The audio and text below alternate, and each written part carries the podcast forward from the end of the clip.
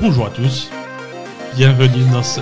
Pourquoi tu rigoles? Tu- Depuis tout à l'heure, t'essayes de. Je te vois, tu, tu essayes de Je t'empêcher. me de retiens de rigoler. mais ça marche pas. Tu sais que quand tu rigoles, on reçoit des plaintes parce que tu rigoles trop fort.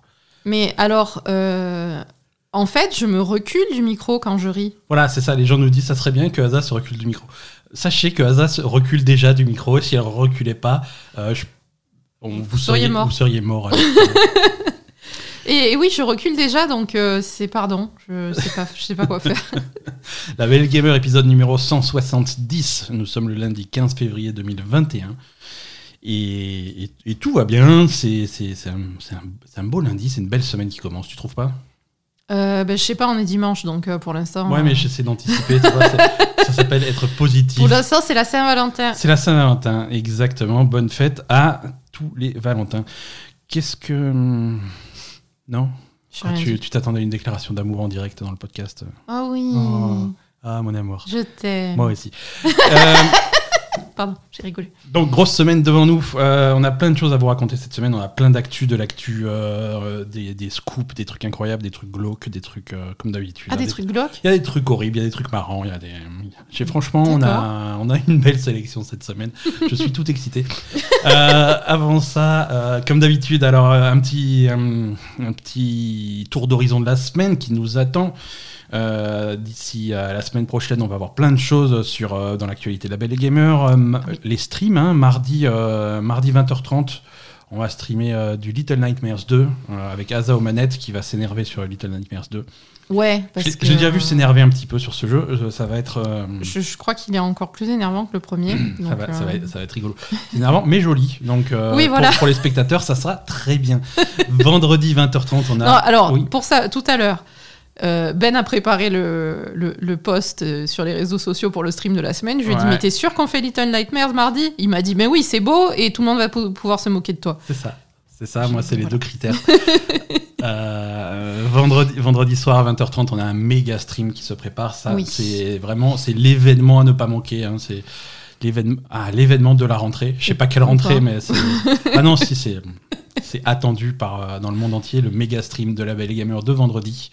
Eh On ben sera le 19 euh, février. On va commencer par euh, à 20h30 en exclu. Euh, on va jouer à Persona 5 Strikers quelques jours avant sa sortie. On Mhm. va découvrir ça. euh, vous allez découvrir ça parce que nous, on, on- on l'a bien poncé déjà. On vous en parle tout à l'heure. Ouais. Mais on va vous faire découvrir ça. C'est voilà pour tous les amateurs de Persona et tous ceux qui veulent un petit peu découvrir cet univers, ça serait une super occasion. Et on embrayera sur les coups de 23 heures. Donc c'est un, stream pour les couches tard. hein. Eh ouais. On embrayera sur les coups de 23h en direct par la cérémonie d'ouverture de la BlizzCon euh, virtuelle online, euh, je sais pas quoi là, où Blizzard va, nous, va venir nous parler de tous ces nouveaux euh, fabuleux projets. Euh, on va pouvoir s'extasier, s'émerveiller et sans doute aussi se moquer un peu. Oui. Ça, va être, ça va être sympa en tout cas. Donc vendredi soir, on stream jusqu'à 1h du matin, à peu près. Ah ouais, alors je sais pas combien de temps ça va durer leur cérémonie d'ouverture, si ça dure euh, une demi-heure, une heure, deux heures, euh, cinq Je heures. sais pas. On verra. On verra. On reste ouvert, euh, on reste optimiste, mais on reste aussi prudent sur, sur ce qui va être annoncé. Sinon, grande nouvelle, euh, la grande nouvelle de la semaine, euh, chers, euh, chers amis, chers auditeurs T'as oublié un Gamer. truc avant, mais c'est pas grave. Euh, Jeudi 18, nouvel épisode des Chroniques de l'étrange. donc suspense, la grande nouveauté. euh, vous- La grande nouveauté, ce sera après. Euh, non, jeudi 18, nouvel épisode des Chroniques de l'étrange, Ouais. épisode spécial interview des auditeurs. Ouais. Tu as, eu, tu as eu quelques témoignages avec des histoires sympas. Donc et j'ai trois auditeurs qui, Ouais. qui nous racontent leurs histoires perso, qui, qui leur sont arrivées, des, histoires, un petit peu bizarres. étranges et paranormales. Et voilà. Donc, euh, Donc ça va être super. Donc spécial, donc c'est des témoignages d'auditeurs des chroniques de l'étrange, donc c'est quelque chose de complètement euh, exclusif. C'est la première euh, fois voilà. qu'on le fait, donc c'est. Très très bien. Voilà. Donc, Ah, bon, maintenant, grande nouvelle. et, et voilà, grande nouvelle, on revient, on revient sur la Belle Gamer et on revient sur un truc, euh, sur un sujet qui est un sujet de discussion avec. Il y a pas mal de gens qui nous en ont parlé euh, au fil des, au fil des années finalement, hein, puisque on fait ça, fait depuis. ça fait trois ans qu'on fait ça. Ça fait trois ans et demi. Euh, ma, ma chère Azar. Trois ans Ça et fait demi. Trois ans et demi, 170 épisodes. hein, c'est C'est pas mal, ouais. Il y en a quelques-uns, 170 épisodes. Mm. Euh, la Belle et Gamer, quelque chose qu'on essaye de garder euh, complètement gratuit, avec le moins de publicité possible, mais c'est quand même quelque chose qui, qui bon, qui, ça nous, ça nous prend du temps, ça nous prend de l'énergie, et, et beaucoup d'entre vous se demandent comment vous pouvez nous soutenir. Alors, on a fait des trucs au fil des, au fil des, des, des mois, des années, euh, voilà. Il y a quelques pubs de temps en temps, ça c'est relativement nouveau, il y a quelques pubs au début des épisodes de temps en temps, Mhm. Pas tout le temps, pas pour tout le monde, mais c'est c'est un peu aléatoire. On fait aussi un peu de, un peu de stream sur Twitch avec un système d'abonnement. Euh, surtout les gens qui sont abonnés à, à Amazon Prime peuvent, peuvent nous soutenir par cette voie-là. Mais voilà, on voulait quelque chose d'un petit peu plus direct, euh, qui nous met un peu plus en rapport direct avec vous. Euh, et la solution qu'utilisent pas mal de podcasts et qu'on va utiliser nous-mêmes, c'est Patreon. Voilà. Euh, on Donc va- le grand lancement de- du Patreon de la Belle et Gamer. Voilà, c'est un truc qu'on a en chantier depuis, euh, depuis quelques, quelques, quelques temps maintenant. On attendait un petit peu que ça soit bien, bien prêt, bien clair dans nos têtes. euh, et c'est le cas. c'est Voilà, le cas. euh, on, est, on est prêt. Donc le Patreon de la Belle Gamer euh, est officiellement euh, lancé. C'est ouvert. Et vous pouvez venir nous, nous soutenir directement donc sur patreon.com slash label et gamer. Bon, Alors- de toute façon, le lien est dans, va être dans, dans, On va- dans tout. On va, on va essayer de diffuser un petit peu le lien sur les réseaux sociaux, sur notre Discord, sur notre Twitter, sur notre Facebook, un petit peu partout. Mais c'est ça, c'est pas compliqué. Hein, c'est patreon.com slash label et gamer.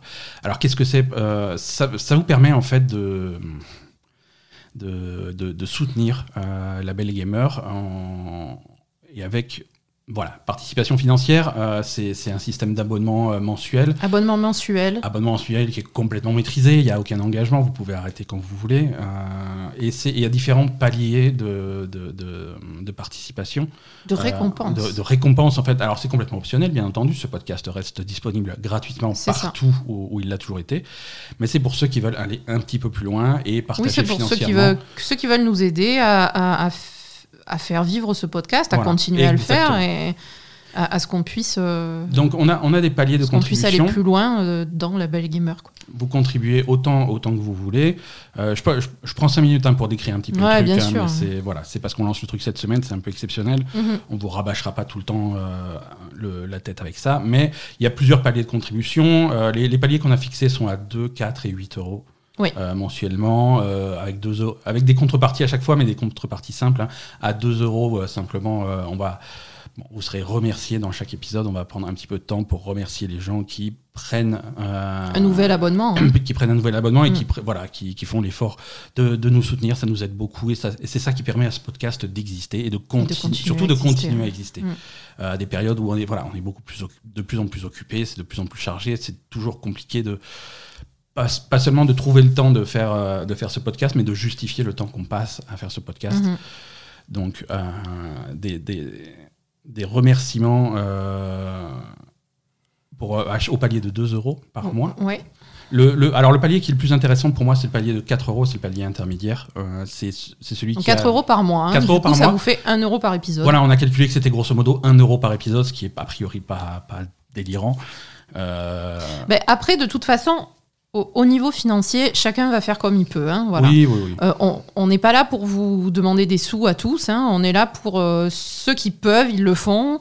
Et chacun le fait à hauteur de ce qu'il peut faire euh, s'il Mm. a envie de participer. Quoi, hein. Mais ce, ce palier à 4 euros par mois, c'est celui sur, auquel on a le plus, sur lequel on a le plus bossé parce que c'est celui qui va vous apporter le plus de trucs. C'est ça. C'est celui qui vous permet, alors déjà d'assister, enfin d'assister entre guillemets, de- de- d'assister aux enregistrements du podcast en live, Ouais. en direct. Le dimanche après-midi. Le dimanche, voilà, ce podcast est en- enregistré la veille de sa publication, le dimanche, euh, généralement en fin d'après-midi, vers, euh, vers 16h, 16h30.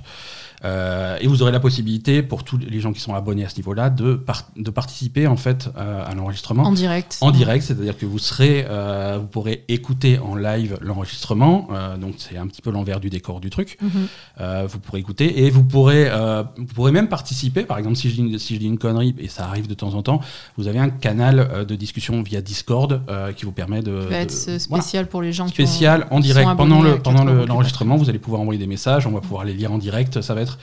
Euh, Donc vous allez pouvoir participer directement à l'enregistrement du podcast. en ça, ça va être sympa. En plus, on va prendre, on va prendre un petit peu de temps avant chaque enregistrement pour discuter un petit peu euh, en, live avec les, avec les gens, euh, Oui. voilà, avec le, le public entre guillemets. ça. Et ça va, être- ça va être très sympa. Ça va être très sympa pour nous aussi. Donc c'est, cool, c'est très excitant.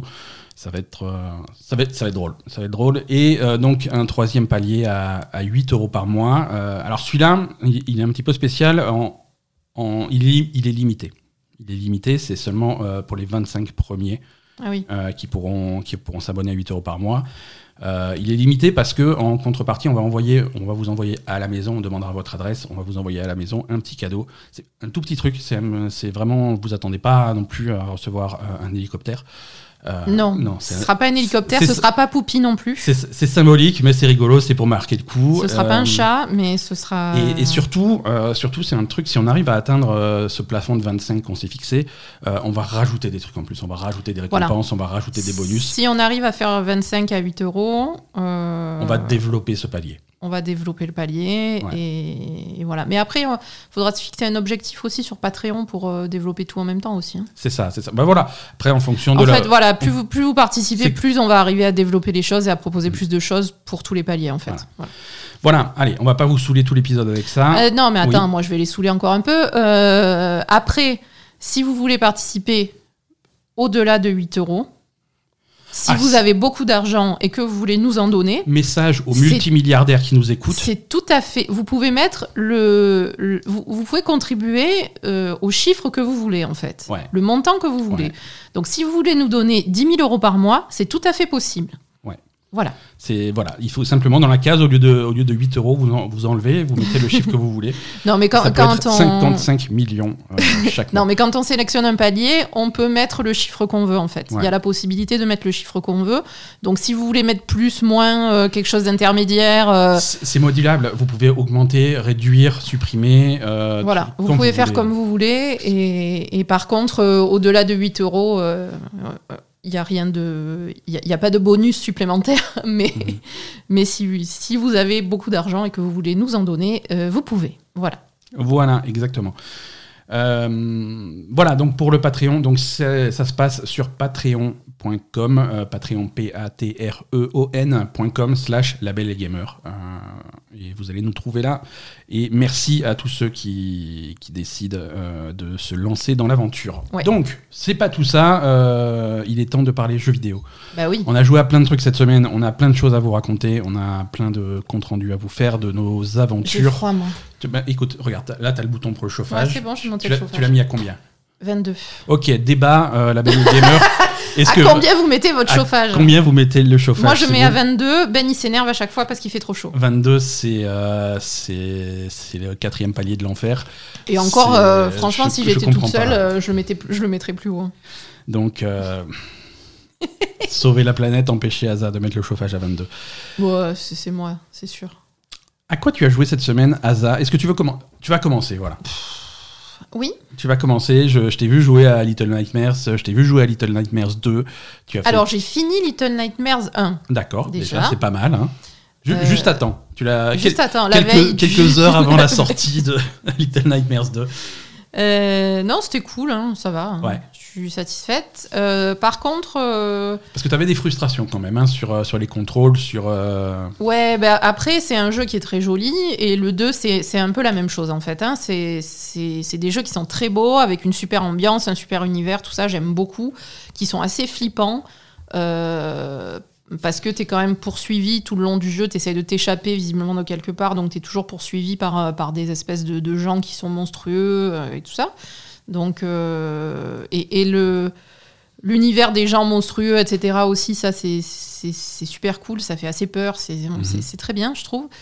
Euh, par contre, vu que le jeu est en 3D mais vu de côté, euh, parfois il y a des problèmes de perspective. T'arrives pas bien à voir à quelle distance de toi sont les objets a quelle profondeur, ouais. à quelle profondeur. Donc du coup, bah, tu tombes, tu, tu meurs facilement, tu tombes facilement. euh, c'est c'est pas forcément évident. Et après, il y a aussi, en fait, comme euh, dans la, une bonne partie du jeu, tu es poursuivi par euh, différents, différentes personnes qui veulent te manger. Donc euh, souvent, il y a des, donc il faut leur échapper en courant et en, en se, en se cachant dans des endroits, etc. Et ça, il y a un timing qui est très serré à chaque fois là aussi. C'est-à-dire que tu, tu- on va dire, c'est assez facile de recommencer euh, cinq ou six fois une, une scène euh, pour arriver à la faire correctement parce que le timing est très très serré en fait. Donc euh, ça c'est un petit peu frustrant et, et c'est vrai que euh, je, moi ce que j'attendais du, du 2, donc de Little Nightmares 2, c'est qu'ils qu'ils améliorent un peu ces, ces défauts qu'il y avait sur le premier. Et est-ce qu'ils l'ont fait? Euh, au contraire. Absolument pas. Non, jusqu'à présent, je suis un petit peu déçue de. Little Nightmares 2. Ok, ok. C'est magnifique, Ouais. c'est très beau, c'est encore Ouais. dix fois plus beau que le 1, c'est très très beau. Euh, Mais alors déjà, niveau ambiance, je trouve que ce qu'on avait vu dans la démo, avec cette ambiance un peu dans la forêt, dans une cabane au fond des bois bizarres, euh, Mhm. qui fait un peu le Resident Evil 7, etc., euh, un peu la, la cabane de pouilleux au fond des bois, euh, des, Je vois bien. de, de Massacre à la tronçonneuse, des trucs comme ça. Donc ça, je trouvais que c'était c'était super, vraiment une super ambiance, un super truc. Et ça change assez rapidement derrière, en fait. Tu refais à peu près le, ce qu'on a fait dans la démo, tu avances encore un tout petit peu, et après, ça change radicalement, euh, et tu, tu te retrouves dans des endroits qui sont, on va dire, un petit peu comparables au 1, des, des bâtiments, des, des choses comme ça. Donc je suis un petit peu déçue. Ouais. Euh, mais j'ai pas assez avancé. Peut-être que ça va. C'est pas mal aussi. Hein. Mhm. Peut-être que ça va évoluer un petit peu différemment sur la suite du jeu. J'ai pas énormément avancé. Mais voilà, déjà ça, ça m'embête un petit peu. Et après, là, pour le coup, euh, ce qu'on a beaucoup dans ce jeu-là, euh, c'est que tu, tu meurs. En... T'as un truc qui te vient dans la gueule que la première fois, tu ne peux absolument pas éviter parce que tu t'y attends pas. Ouais. Tu meurs. Ouais. Et après, il faut que tu refasses le truc. Ça, j'ai remarqué en te regardant jouer. Là, Beaucoup. Il y a, il y a Beaucoup, un beaucoup. grand nombre de pièges et de pièges mortels. euh, c'est des trucs que tu Mm. peux. La seule façon de les éviter, c'est de savoir à l'avance qu'ils sont là parce que tu te les, ai- tu te les as déjà pris dans la gueule. C'est ça. T'as t'as aucun moyen de l'éviter directement en arrivant. donc Ton personnage, coup, ton euh, personnage est très lent. hein, c'est un rythme. euh, Ouais, c'est assez voilà. lent. Et donc tu peux pas, tu peux pas avoir des réflexes. Tu peux pas être réactif. Une fois que tu as déclenché un piège, tu as déclenché le piège, t'es mort. Mm. Tu peux pas l'esquiver. Tu peux pas. C'est juste que faut te dire bon bah si je pousse ce truc là ou si je tourne ce truc là ou si j'appuie là-dessus ou si je marche à cet endroit là, bah je meurs. Mhm. Et t'avais pas moyen de le savoir avant. Et puis après tu le sais, tu le fais plus, tu vois. Mais c'est c'est cheap quoi. C'est cheap. C'est euh, c'est pas ce qui m'intéresse dans ce genre de jeu, en tout cas. Ouais. J'étais un petit peu déçue par ça. Ça y est beaucoup dans le 2, au début en tout cas. Euh, ça y était un peu dans le 1, mais bon, ça passait. Là, ils ont un petit peu abusé, en tout cas sur la, la partie que je suis en train de faire, euh, sur, euh, sur le, le- le début du 2, en fait. Ouais, hein, ouais, euh, ouais. Voilà. Euh, voilà. Et après, euh, dans le 2, donc on avait vu dans la démo, tu as une collaboration avec un, un autre personnage. Ouais, ok. Euh, ça aussi, j'espère que ça va être développé. Quel est le lien entre le 1 et le 2 Mhm. Est-ce que le personnage qui t'accompagne dans le 2, est-ce que c'est le personnage du 1 Je sais pas. Enfin voilà. J'aimerais bien qu'il y ait un lien entre les deux en fait. Ouais. Voilà. Ça pour l'instant, c'est pas expliqué, mais C'est vrai bon. que c'est- des, jeux dont, dont l'histoire est plutôt obscure, étant donné qu'il n'y a pas de texte, il n'y a pas de dialogue, il n'y a rien du tout. C'est vraiment juste environnemental. euh, C'est Ben, quand même, c'est obscur, mais tu comprends quand même dans le 1, il est sur un, sur un bateau, le, Ouais. le petit, et il essaye de s'échapper, et de, de s'échapper de ces, ces espèces de, de- de gens monstrueux qui mangent, euh, qui mangent d'autres gens, en fait, hein, Mhm. oui, mais euh, qui qui sait sont ces gens hein. sortent, qu'est-ce que tu vois Oui, non, ça, on ne saura pas. Mais voilà, déjà, tu sais que tu veux t'é- t'échapper de là, et que toi aussi, tu manges des, des trucs Mhm. dans le premier. Donc, euh, et après, euh, à, à la fin du premier, tu sors, tu sors du bateau et tu te retrouves au milieu de l'eau et c'est tout quoi. Euh, tu, tu restes sur cette image en fait à la fin du premier. Ouais. Donc du coup, j'aimerais bien savoir qu'est-ce qui s'est passé pour ce, ce petit bonhomme du premier. et et- et est-ce que est-ce que c'est la suite du premier ou est-ce que c'est juste euh, un concept Little Nightmares et Mhm. et Ça a l'air lié quand même, hein, je veux dire, les environnements, l'ambiance. euh, c'est- L'ambiance est liée, euh, les personnages se ressemblent beaucoup. Mhm. Après, est-ce que c'est la même chose? Je sais pas. voilà. Donc, Ouais. donc voilà. Et hum, qu'est-ce que je voulais dire aussi? C'est- Je sais pas. C'est. Parce que. C'est. c'est- pas le, personnage du premier avait un, un style très particulier. particulier Non, c'est pas le même personnage. euh, C'est pas le même, c'est sûr. Non, non. Le, le personnage que tu joues là, il a un- alors tu, tu récupères des chapeaux dans le jeu. Là, au départ, il a un sac en papier sur la tête avec Mhm. euh, des trous pour les yeux. Mhm. Et, et au fur et à mesure du jeu, tu récupères des, des chapeaux ou des trucs à te mettre sur la tête. Et, Ouais, et ok. il a un, Il a pas. euh, oui, le, le personnage du premier avait le ciré jaune euh, de, de marin, quoi. Ouais. hein, voilà. Et lui, il a un- une, une veste. euh, Une veste. Bon, ok. voilà. ok. Et donc, bon, de toute façon, tu es encore euh, relativement au début. Hein, euh, Ah oui, c'est ça que je voulais dire. Non, je voulais dire, donc tu as une coopération avec une IA Ouais. euh, sur ce, ce deuxième personnage que Oui, tu rencontres rapidement, puisqu'on l'avait déjà vu dans la démo. Il se, il se joue pas à deux. Le, le- Non, non, Voilà. Euh, non. je crois. Non, je crois pas, parce qu'il y a des moments où il est pas, hein, donc euh, ça m'étonnerait que ça se joue à deux. Donc tu as une, co- une coopération avec ce, ce deuxième personnage. Alors parfois ça va, mais si tu veux, ce qui est un peu embêtant et ce qui faisait quand même partie de Little Nightmares, c'était de, de chercher un peu et de comprendre ce qu'il fallait que tu fasses, qui n'était pas forcément évident. Alors des fois c'était un peu chiant parce que tu mettais du temps à comprendre, mais des fois justement c'est ça qui était intéressant, de, de farfouiller un petit peu partout et de comprendre ce qu'il fallait que tu fasses Mhm. et comment il fallait que tu progresses. Et là, du coup, on perd un peu ça parce que quand tu es avec le deuxième personnage, euh, au bout d'un moment, il va te montrer ce qu'il faut faire. Ouais. Ouais, il te laisse pas chercher très longtemps, quoi. Si- assez longtemps, mais par exemple, hier, en fait, je faisais autre chose en même temps. Donc, si tu veux, je, je laissais la manette assez longtemps. Et, et, Et du coup, quand tu revenais à ton jeu, t'avais quand je qui- revenais à mon jeu, j'avais le mec qui sautait sur le machin, me dit Regarde, là, il faut sauter. Tu vois, Ah C'était ouais. nul. D'accord, ouais. Ça m'a fait chier. Donc voilà, au bout d'un moment, bon, il te laisse quand même un petit peu réfléchir, mais au- assez rapidement quand même, il, te- il va te montrer ce qu'il y a à faire. Ouais. Et ça, ce que trou- j'ai trouvé bizarre, on a cherché ensemble, c'est qu'il n'y a pas de moyen de désactiver ce, Non. cette aide. Ah non, pas Ouais, du tout. Pas du tout.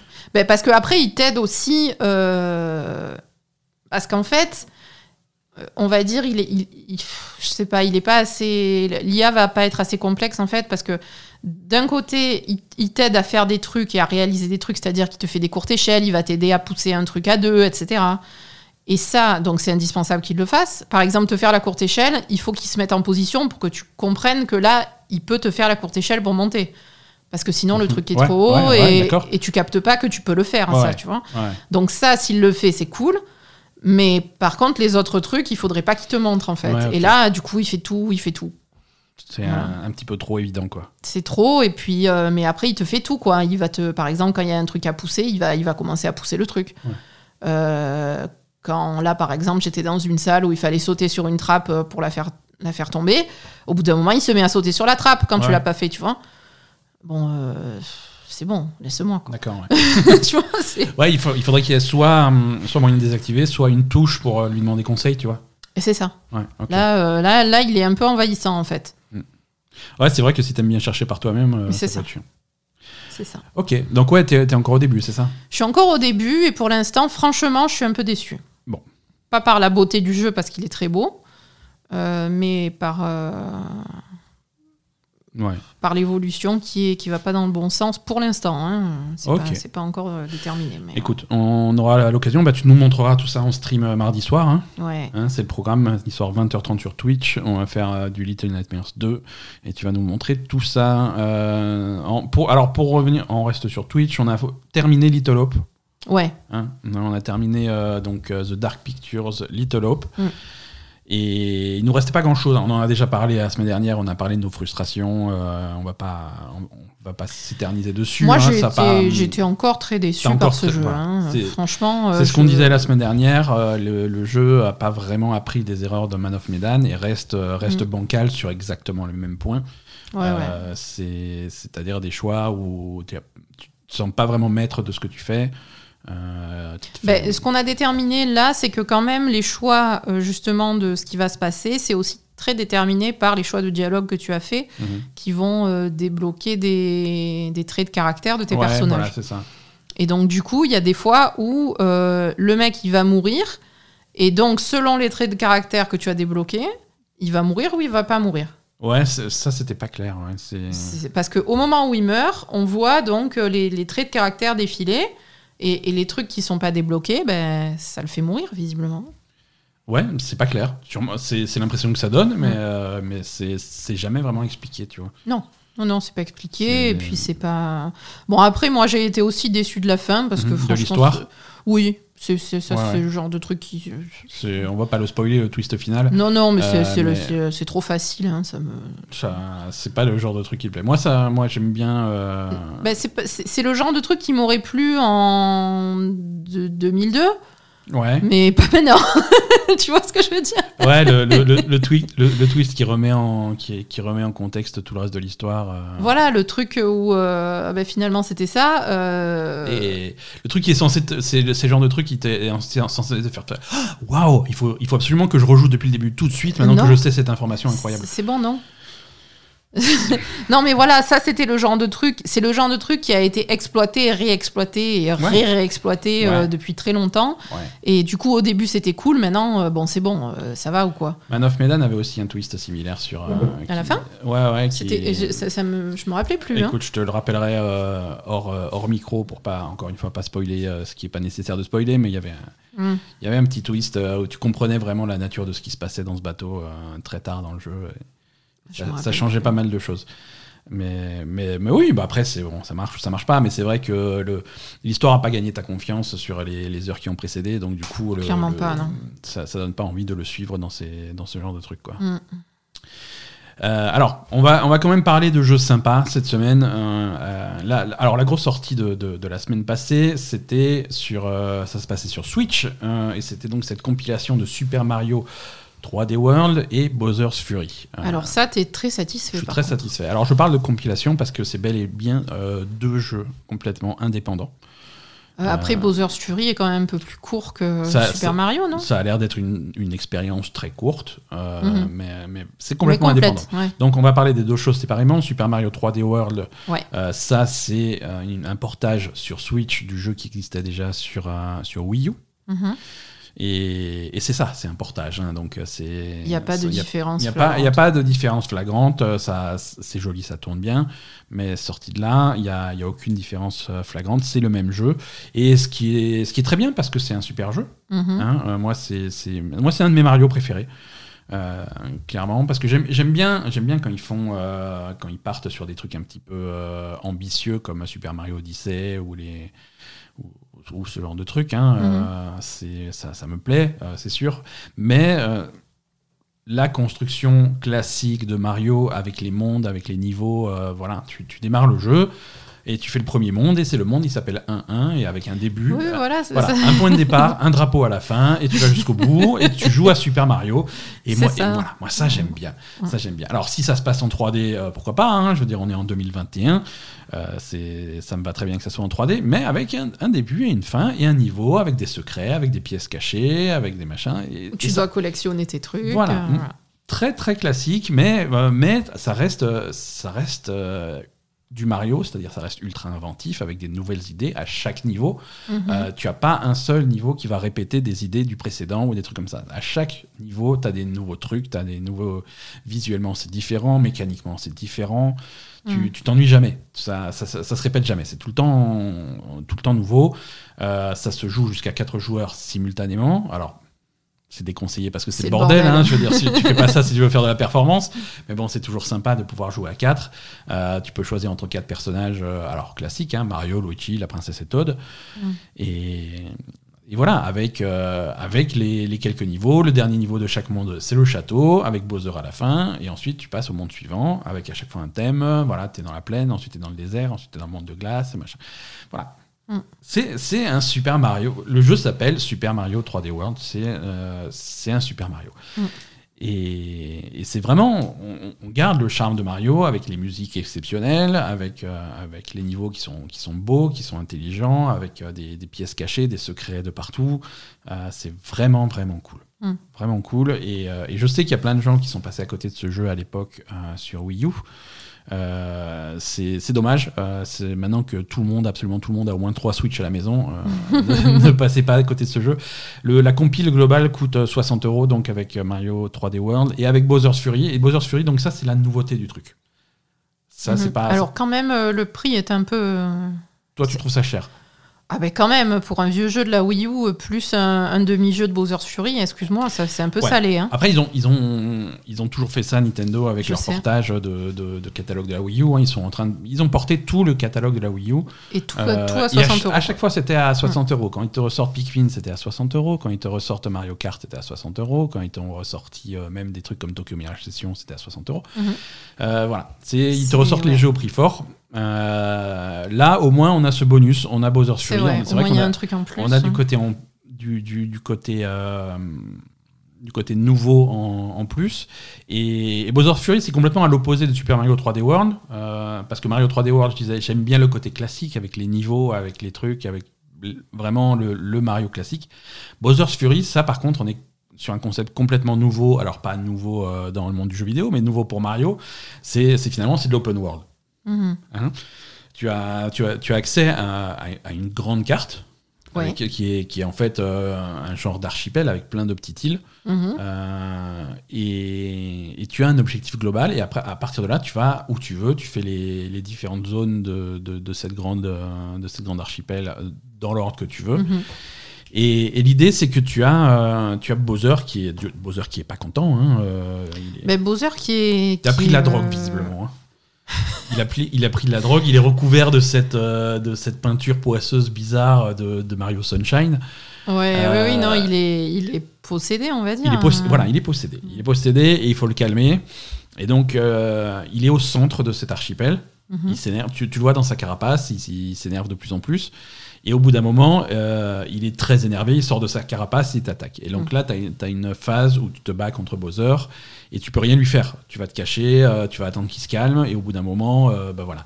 La tempête se calme et lui il se calme, il retourne dans sa carapace et tu vas pouvoir de nouveau euh, explorer le, le monde un petit peu comme tu veux. Mm. Et en explorant ce monde, tu vas trouver des.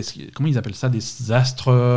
Des astres félins, non? Des astres trucs de- félins. Des, Parce que, des- alors, c'est des- très, des basé, très basé sur les chats. hein. Ouais, ouais. Il y a plein de chats partout, Bah, euh, tout la- le monde ressemble à des chats. Alors la nouveauté de 3D World, c'était le costume de chat. C'est Voilà. la première fois qu'il arrive. Donc Mm. c'est vrai qu'il y a beaucoup de chats partout. Il y a des chats qui se baladent. C'est très, très félin effectivement Mm. comme jeu.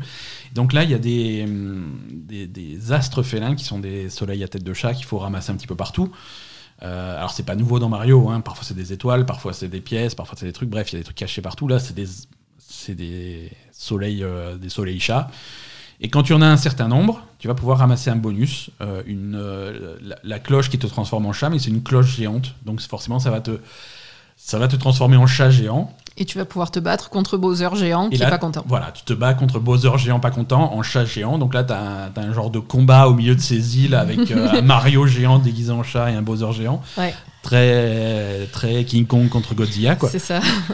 Euh, C'est rigolo. Donc c'est vraiment rigolo. Et quand tu as mis sa raclée, il s'en va, il se recache dans sa carapace et le cycle recommence. C'est-à-dire que tu vas ramasser encore des trucs pour redébloquer la grosse cloche et, et refaire. tu vas trouver des nouveaux soleils, des Ouais. nouveaux secrets, des trucs comme ça, jusqu'à ce que tu te débarrasses complètement de lui. Quoi.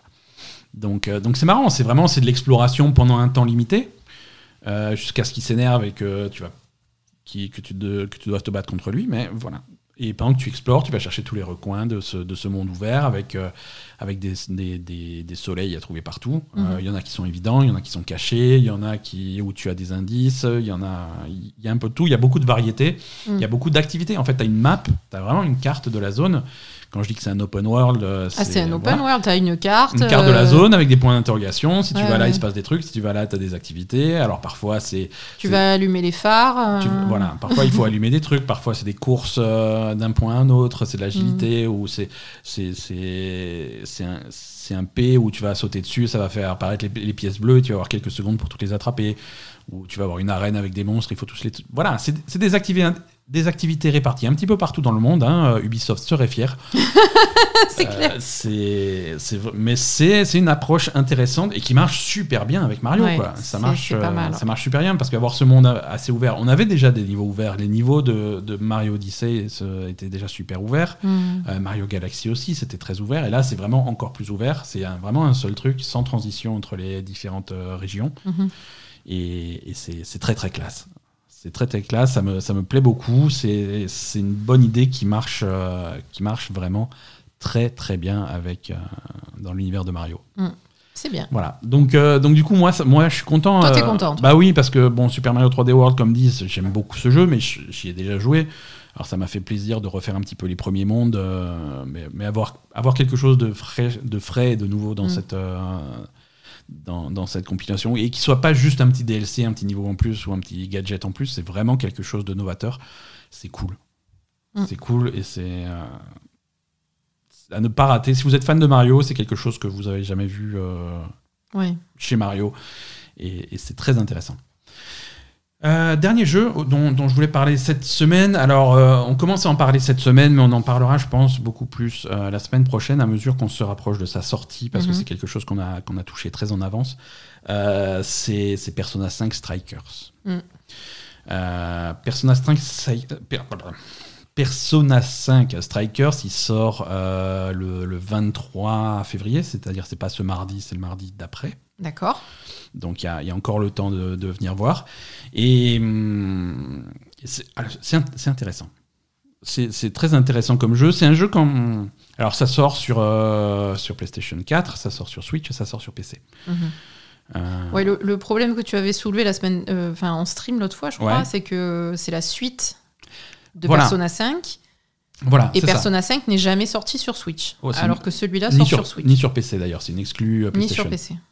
En fait, si tu veux, euh, quand ils ont annoncé Persona 5 Strikers il y a, il y a quelques temps maintenant, euh, ça, ça avait déçu pas mal de monde. Ça Mhm. avait déçu pas mal de monde parce que euh, on s'attendait. alors, on, on savait qu'il y aurait plusieurs, pro- plusieurs nouveaux projets dans l'univers de Persona. hein. Ils avaient fait, fait pareil avec Persona 4 où il y avait des jeux de baston, des jeux de danse, des jeux de trucs, machin. Mhm. Voilà. Persona 5 ils font pareil, mais c'est quand ils ont annoncé ça, c'est vrai que la, la grosse rumeur, tout le monde s'attend- s'attendait à Persona 5 sur Switch. Euh, Ouais. ça, ça collerait plutôt assez bien. La Switch est tout à fait capable de gérer ce genre de jeu. Et, et ça, on l'a pas eu et on l'attend toujours. hein. Euh, Persona 5 sur PC aussi, d'ailleurs. Donc ça, les gens étaient assez déçus puisqu'à la place, on a eu ce Persona 5 euh, Strikers euh, que, que là, par contre, les fans n'attendaient pas. Et c'est vrai que quand on connaît ce type de jeu, on se demandait si c'était vraiment adapté à, à- à Persona. hein. Euh, c'est un truc qui est développé par, par Omega Force, euh, avec, en, en partenariat avec Atlus. Mhm. Omega Force, euh, c'est des gens qui, qui font un type, un type de jeu uniquement. hein. Euh, je veux dire, Ils font toujours la même chose. ils font toujours la même chose. S'ils font, si vous avez un jeu qui, avec Warriors à la fin, c'est eux. Dynasty Warriors, c'est eux. Samurai Warriors, c'est eux. Euh, One Piece Pirate Warriors, c'est eux. Hyrule, Hyrule Warriors. Hyrule Warriors, D'accord. c'est eux. Voilà, c'est ce concept euh, de, de, de jeu où tu vas avoir des, des batailles euh, à grande échelle contre des, des dizaines et des dizaines d'ennemis à la fois Mhm. euh, où tu vas faire des où tu vas avoir des combattants euh, qui vont qui vont se battre qui vont donner des coups mais des grands coups qui vont taper euh, 10 15 personnes à la fois Mhm. Euh, voilà c'est des trucs à grande échelle alors c'est défoulant c'est très action c'est machin Euh, mais c'est toujours la même chose. Alors, euh, ils ont leur propre série et ils sont aussi effectivement des spin-offs. Ils ont, ils ont fait ça dans l'univers de Zelda avec Hyrule Warriors. Ils ont fait ça, euh, je crois qu'ils en, ont, ils en ont fait un avec Gundam. Ils en ont fait un avec One Piece. Ils en ont fait un avec Ken le Survivant. Ils en ont fait voilà, des trucs à l'époque des samouraïs. à Mm. Mais c'est c'est toujours la même chose, c'est toujours le même genre de jeu. Et appliquer ça à Persona, euh, voilà, les gens, euh, les gens à la base n'étaient pas forcément clients et n'étaient pas forcément convaincus. Oui, c'était, ça ressemblait pas forcément à, Ça, non, au ça- type de jeu. Mais en fait, mais en fait, ça passe pas mal. c'est bien. En fait, ça passe pas mal parce que. Bah, parce qu'ils ont gardé pas mal de trucs de l'univers de Persona en fait. Ils se, ils se sont ont- pas jetés dans le, dans le style. euh, Déjà, ils ont, ils ont gardé, ils ont gardé avec, euh, avec une attention euh, aux détails parfaite, ils ont gardé le, le look, le style, le, le charisme de Persona 5 Mhm. euh, au- c'est une copie conforme. On a exactement l'esthétique de Persona 5, à la fois visuelle et audio, est, est respectée. euh, Et c'est, on a vraiment l'impression de jouer au même jeu. Et ça, et ça pour Persona, n'importe qui qui a joué à Persona euh, plus de 5 minutes le sait, c'est indispensable. Bien il faut sûr. qu'il y ait vraiment ce feeling, il faut qu'on ait l'impression de jouer à Persona, mhm. à Persona 5, et on a l'impression de jouer à Persona 5. hein. Ah C'est- oui, oui, bien sûr. le jeu pourrait s'appeler Persona 5 2. Euh, Mm. C'est pas voilà, c'est pas une arnaque, c'est vraiment ça. C'est Ah ouais, c'est clairement. les- c'est ces personnages là, c'est c'est ces musiques. Euh, avec à la fois les musiques. euh, Il y a trois. Tu, tu vas avoir trois types de musique. Tu vas avoir les musiques de Persona 5 qui reviennent. Mhm. Tu vas avoir, tu vas avoir des, des, des, des, des chansons, des musiques de Persona 5 que tu connais mais qui sont remixées pour leur donner un petit peu de pêche parce que quand, quand tu vas tataner 55 personnes à la fois, il faut que ça, ça soit un petit peu péchu. Donc c'est, c'est des airs que tu connais mais remixés euh, avec un petit peu plus de peps. Et c'est, c'est, des, nouvelles c'est des nouvelles musiques, des composées exprès pour Persona 5 Strikers, mais par, euh, par les mêmes compositeurs Ouais. avec, avec la même chanteuse, hein, Lynn, qui, est, qui, qui a chanté toutes les chansons de Persona 5. C'est toujours elle qui revient pour ses, pour ses nouveaux titres. Mhm. Euh, donc voilà, l'ambiance, l'ambiance y est toujours. Euh, L'histoire y est aussi. hein. on retrouve ces personnages-là, on retrouve les, les- les voleurs fantômes, qui sont les personnages principaux de, de Persona 5. C'est une suite directe de Persona 5, Mhm. euh, pour le meilleur et pour le pire. C'est-à-dire que pour les fans de Persona 5, comme moi, bah, je suis super content euh, de, de savoir euh, ce qui se passe après. Mhm. Euh, vraiment avoir une suite qui, qui tient compte de tout ce qui s'est passé et qui étend cet univers, qui étend cette histoire, c'est super cool. Mhm. Par contre, pour les gens qui n'ont jamais joué à Persona 5 et qui se sont dit tiens, je vais découvrir avec ce jeu-là, Bof. bonne chance. Là, euh, et surtout, et c'est pour ça euh, que c'est un peu ironique, bonne chance à ceux qui jouent sur Switch ou sur PC et qui n'ont jamais joué à Persona 5 parce que le jeu n'est pas sorti sur leur plateforme. c'est ça. bonne chance, faut vous accrocher. hein. Il y a plein de choses. on- le jeu ne va rien vous expliquer. Mhm. Euh, vous attendez pas à un résumé, à un truc précédemment, précédemment dans Persona 5. Non, c'est un univers extrêmement complexe avec des règles extrêmement complexes que Persona 5 a, met entre 100 et 120 heures à construire. Mhm. Euh, quand vous lancez Persona 5 Strikers, dans les 5 premières minutes, ils estiment que c'est acquis. Alors, je veux dire, tout ça, on le sait et on embraye immédiatement sur la suite. Donc, il va y avoir, va y avoir des références, des évidences, des trucs comme ça, euh, à la fois sur l'histoire globale euh, de de ce qui se passe, mais à la fois sur des détails. Je veux dire, tu, il, te, il te pose au milieu de Tokyo, de Shibuya, et l'objectif de la quête, c'est de retourne dans ta chambre. Démerde-toi. Oui, oui, il faut que tu te rappelles où c'était, quoi. Je veux dire, Il faut tu que sais tu où elle est. tu sais où elle est. Je veux dire, tu sais quel métro faut prendre. Tu fais. faut prendre le métro, Donc- faut aller au truc. euh, ouais. Le, le mec qui a joué à Persona 5, il fait ouais, retourner à ma chambre, pas de problème. Tu prends le métro, tu vas au café, tu montes à l'étage, ça y est, je suis dans ma chambre. Si, Ah, si t'es pas au courant, t'es pas au courant. quoi. T'as jamais joué, c'est bizarre. Donc c'est bon, c'est intéressant comme euh, comme truc. Moi, ça me fait plaisir de retrouver ça. Euh, C'est vrai que je trouve que c'est pas adapté à... au fait que ça soit jamais que Persona 5 ne soit jamais sorti sur Switch et sur PC. Si tu commences- c'est vraiment très bizarre. Si tu commences par Strikers, tu vas être perdu. Alors, Mhm. il faut, tu peux l'approcher de façon philosophique en disant bon, il va se passer des trucs bizarres, on va juste passer, on va dire d'accord, on va, tu, tu peux suivre le mouvement, tu vois. Mhm. C'est quand même une nouvelle histoire. C'est Oui, tu suis relativement le, le mouvement après. Oui, hein. alors machin, on va faire ça, comme ça on va passer de- dans le monde spirituel pour faire tel truc, mais on va pas pouvoir faire ça parce que ça on peut pas faire, mais ça il faut rentrer. Mais Ouais, d'accord. Voilà, Voilà, dire, oui, ok, ok. ok, Hein vas-y. C'est c'est un peu comme quand ton pote bourré te raconte des trucs et t'es en face, tu fais oui, d'accord. oui, oui, c'est pas de problème, si tu veux. Allez, viens, on fait ça. Euh, T'as raison. Mais, mais, mais ça marche bien. Alors tu retrouves cet univers-là euh, en partie. euh, parce que C'est pas aussi complet que Persona 5, évidemment. Après, c'est pas, c'est- avant tout un jeu d'action qui est, qui est basé là-dessus, euh, avec une couche de Persona pour refaire passer la pilule, mais c'est pas, c'est pas Persona 5-2. Mhm. Euh, tu vas pas, hum, tu vas avoir des trucs qui ressemblent à Persona. Alors déjà les personnages, tu vas retrouver le casting principal, Oui. mais le casting secondaire, tu ne vois personne. Hein, Oui, ça se passe en été, donc c'est les vacances. c'est les tout le monde est en vacances, c'est hein. c'est prétexte pour qu'il n'y ait personne. hein, tu vois, je veux dire, si tu voulais aller voir euh, Takemi, l'infirmière, ou la prof, ou le mec qui vend des flingues, ou des machins, des personnages qui, forcément, au bout de 140 heures de Persona 5, tu as tissé des liens avec. Mhm. Non, ceux-là, euh, ils ne sont pas dans le jeu. Quoi. Non, non, c'est que les, veux les dire, combattants principaux, en fait. En dehors des personnages principaux de Persona 5, pas de Persona 5 Royal, hein, la nouvelle de Persona 5 Royal, elle y est pas. Elle y est pas, ouais. En dehors de cela, c'est tout. C'est tout. Il y a, Mhm. il y a Sojiro. Ouais, mais Sojiro, il est anecdotique. Il y a hein, Sojiro qui est anecdotique, mais, euh. c'est tout. C'est tout. Euh, les- et le côté Persona 5, est, il est imité visuellement, mais tu le retrouves pas. Tu vois, Euh, tu vas avoir ce calendrier, les jours qui passent, Mm. mais tu n'as pas cette pression temporelle que tu as dans Persona 5 et qui est au cœur du gameplay de Persona 5. Oui, de Là- faire des choses tous les jours, de monter tes niveaux de, de, Là, t'as un- de, exactement. de skill, de caractère, de machin, de trucs, ça tu l'as pas voilà, du tout. quoi. d'optimiser Mm. ton emploi du temps, ça tu l'as pas du tout. Non, Non. ça tu as du temps qui passe, mais ça passe avec l'histoire, donc il y a vraiment Oui, pas de oui, pression. voilà, as le, en fait, tu as le calendrier qui tourne, Mais ça n'a absolument pas le même impact que sur Persona 5, c'est- c'est-à-dire que ça fait juste avancer l'histoire Ouais, ouais. et tu suis juste le scénario qui est ponctué par des donjons et de l'action, Voilà. mais c'est tout. L'histoire, Il n'y a aucune gestion du temps. le, euh, temps de- passe quand l'histoire avance. Mais, ça. mais par exemple, tu es dans le donjon, et puis si t'as plus de mana, ben, tu ressors du donjon, tu vas racheter des trucs, machin, tu retournes dans le donjon, tu Mm. fais des allers-retours, tu fais un petit peu ce que tu veux. À part te frapper des écrans de chargement, il va pas, il va pas se passer grand-chose et ça va Mm. pas euh, impacter ta progression. Oui, oui, voilà. Et après, donc, vi- viennent euh, le cœur du truc, hein, puisque c'est ça la nouveauté, c'est les combats. Euh, c'est les combats ultra, ultra action hein, qu'on a. on- Donc, on n'est plus en, Un tour par tour. en tour par tour, le jeu de rôle japonais classique. On est en action, mais on garde également euh, tout ce qui fait Persona 5. On garde les personas avec l'invocation des personas, on garde les flingues, on garde les faiblesses des ennemis qu'il faut Mhm. exploiter pour les stunner. Une fois qu'il a stunné tout le monde, tu peux en- envoyer une attaque euh, surpuissante pour. euh, Oui. pour, pour défoncer tout le monde. Euh, donc il faut ex- exploiter ça, exploiter les faiblesses des, des- des monstres que tu combats, Mhm. que tu vas pouvoir capturer leurs personas pour ensuite les invoquer en combat, tu vas pouvoir les fusionner entre eux pour faire des nouveaux trucs. Oui, après, tu as tout le système Voilà. de Persona qui reste. tout le euh, système de Persona appliqué à un jeu de un jeu d'action, Mhm. euh, un jeu de combat d'action.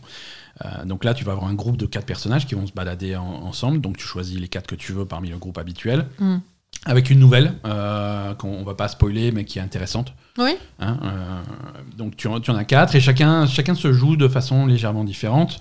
euh, avec, euh, avec un coup léger, un coup lourd, des combos.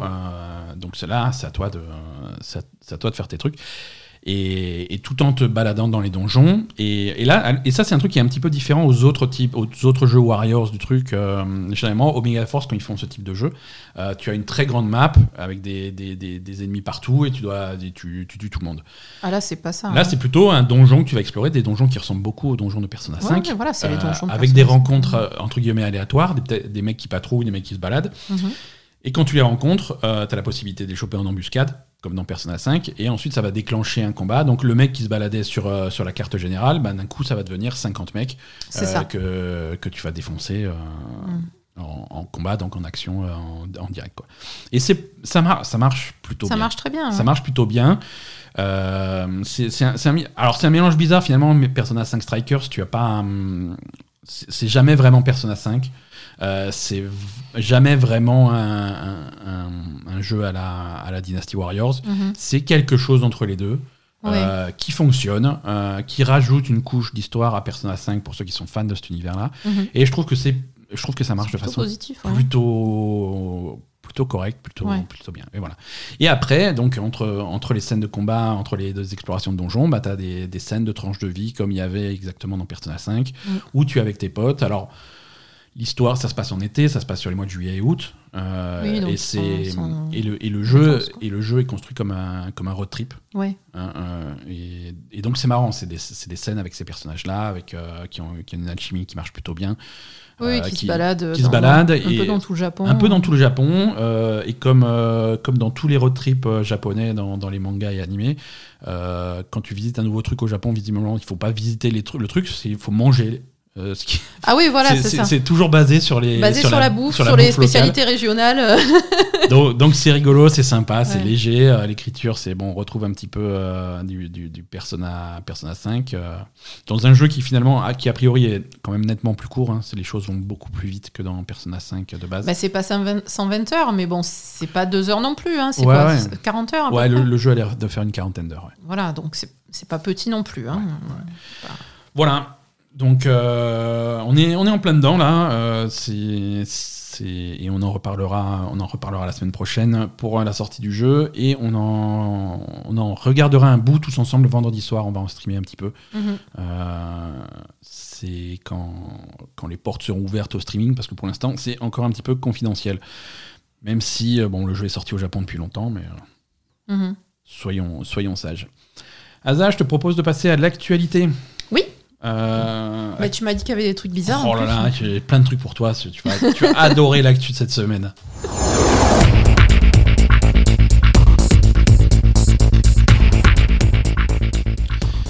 Euh, alors, je vais ouvrir les news par euh, l'Epic Game Store. Ils ont mis un panier? Non, Ouais, non, non, alors ils ont, ils, ont fait, euh, ils ont fait un stream l'autre soir pour, euh, pour annoncer plein de choses. Alors je me suis dit, putain, ça y est, ça y est, le moment tant attendu est là, ils vont annoncer le panier. Mais non, toujours pas de panier sur le Game Store. Mais, euh, mais voilà, ils ont annoncé que voilà, en 2021 et en 2022, il y aurait encore plus de jeux exclusifs à l'Epic Game Store. hein. Mhm. Donc si vous détestez cette plateforme, eh ben, il va falloir serrer les fesses. Euh, tant pis. Euh, et donc ils ont annoncé déjà quelques, quelques exclusivités qu'ils ont réussi à, à scorer et qui arrivent dans les, dans les semaines qui viennent. Mhm. Euh, une qui me fait ni chaud ni froid. Euh, je vais, voilà, Euh, Kingdom Hearts euh, sortira pour la première fois sur PC au mois de mars. Tu vas te faire, mais. Non mais Insulter alors- encore. excuse-moi, j'ai préparé cette news avec le plus grand respect et, et on va aller au fond du Bon, truc. alors attends, c'est- mais Kingdom, Kingdom Hearts, mais, mais quoi? Tous, tous. Il y a 11 jeux au total. euh, qui, il y a 11 jeux Kingdom Hearts qui vont sortir euh, le, au mois de mars. Il y a tout sur qui les- sort sur en PC, en fait, exclusivité. c'est ça voilà, il y avait rien qui était jamais sorti sur PC. Ah, ok. Ok, Aucun des jeux Kingdom Hearts n'était sorti sur PC. Là, ils sortent tous sur PC Tout en même temps au mois de mars. sur l'Epic Game Store. exclusivement sur l'Epic Game Store. Mhm. Exactement. Alors, est-ce que c'est le 30 mars, je crois Euh, Et ça va être rassemblé. C'est 11 jeux répartis sur 3 4 packages différents. Mais du coup, comment tu vas faire pour acheter tes 11 jeux s'il n'y a pas de panier? Alors, c'est 4 packages différents. Donc, déjà, tu n'as quatre- que 4 trucs à acheter, mais il faut les acheter un par un. Oui, voilà. Hein, on est d'accord. Il faut toujours Premier quatre package. Alors, quand je te dis que j'ai préparé la, la news, le premier package s'appelle Kingdom Hearts HD 1.- 1.5 plus Remix. Ok. Donc ça, ça inclut euh, Kingdom Hearts Final Mix, qui est le remaster du premier jeu en Mhm. HD. Ok. Kingdom Hearts Re 2. Chain of Memories, qui était sorti sur Game Boy Advance en 2004. Kingdom, Ki- Kingdom Hearts euh, 358 Days Over 2. Je me suis renseigné sur comment on prononçait ce jeu. Euh, qui est le cinquième jeu, mais techniquement, chronologiquement, se passe juste après. Il y aura aussi dans le même package Kingdom Hearts 2 Final Mix, qui est un remaster du 2. Ensuite, Kingdom Hearts Birth by Sleep Final Mix, qui était sorti en 2010 sur PSP. Est-ce que tu me suis?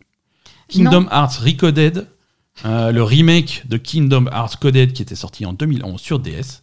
Donc ça c'est le premier bundle. Le deuxième bundle, attention toujours le 30 mars, Kingdom Hearts HD 2.8 Final Chapter Prologue.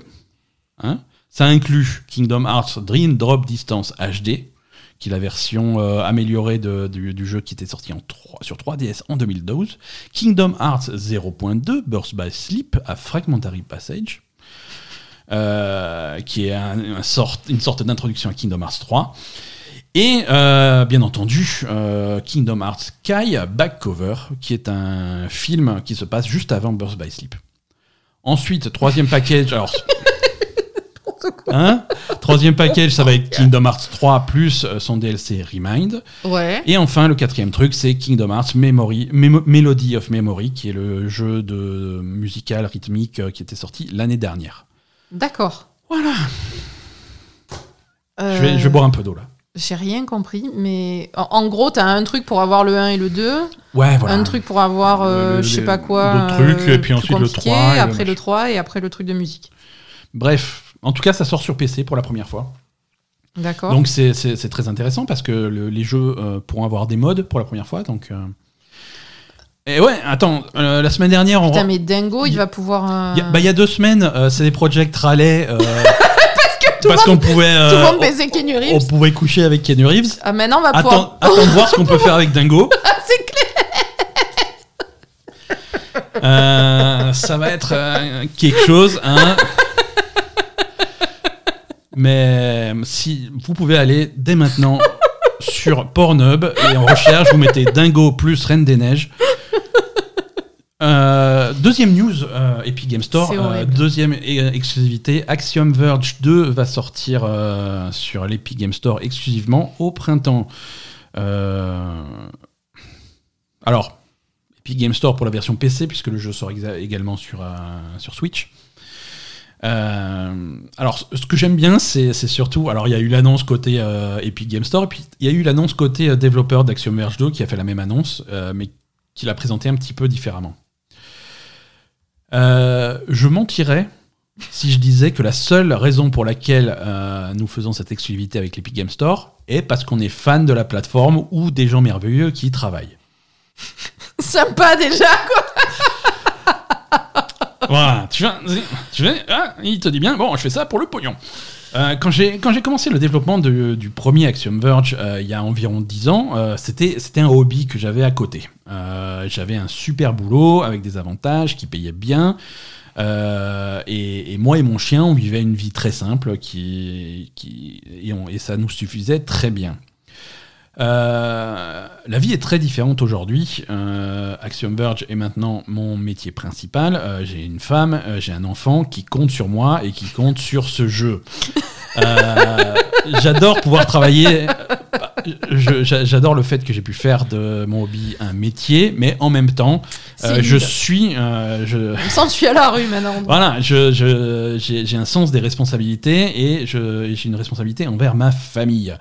Et sans vouloir rentrer dans les détails de mon arrangement avec Epic, euh, c'est tout ce que je peux dire, c'est que ça a été un soulagement de pouvoir mettre de côté mon stress sur les performances euh, financières du jeu et pouvoir me concentrer juste sur son développement.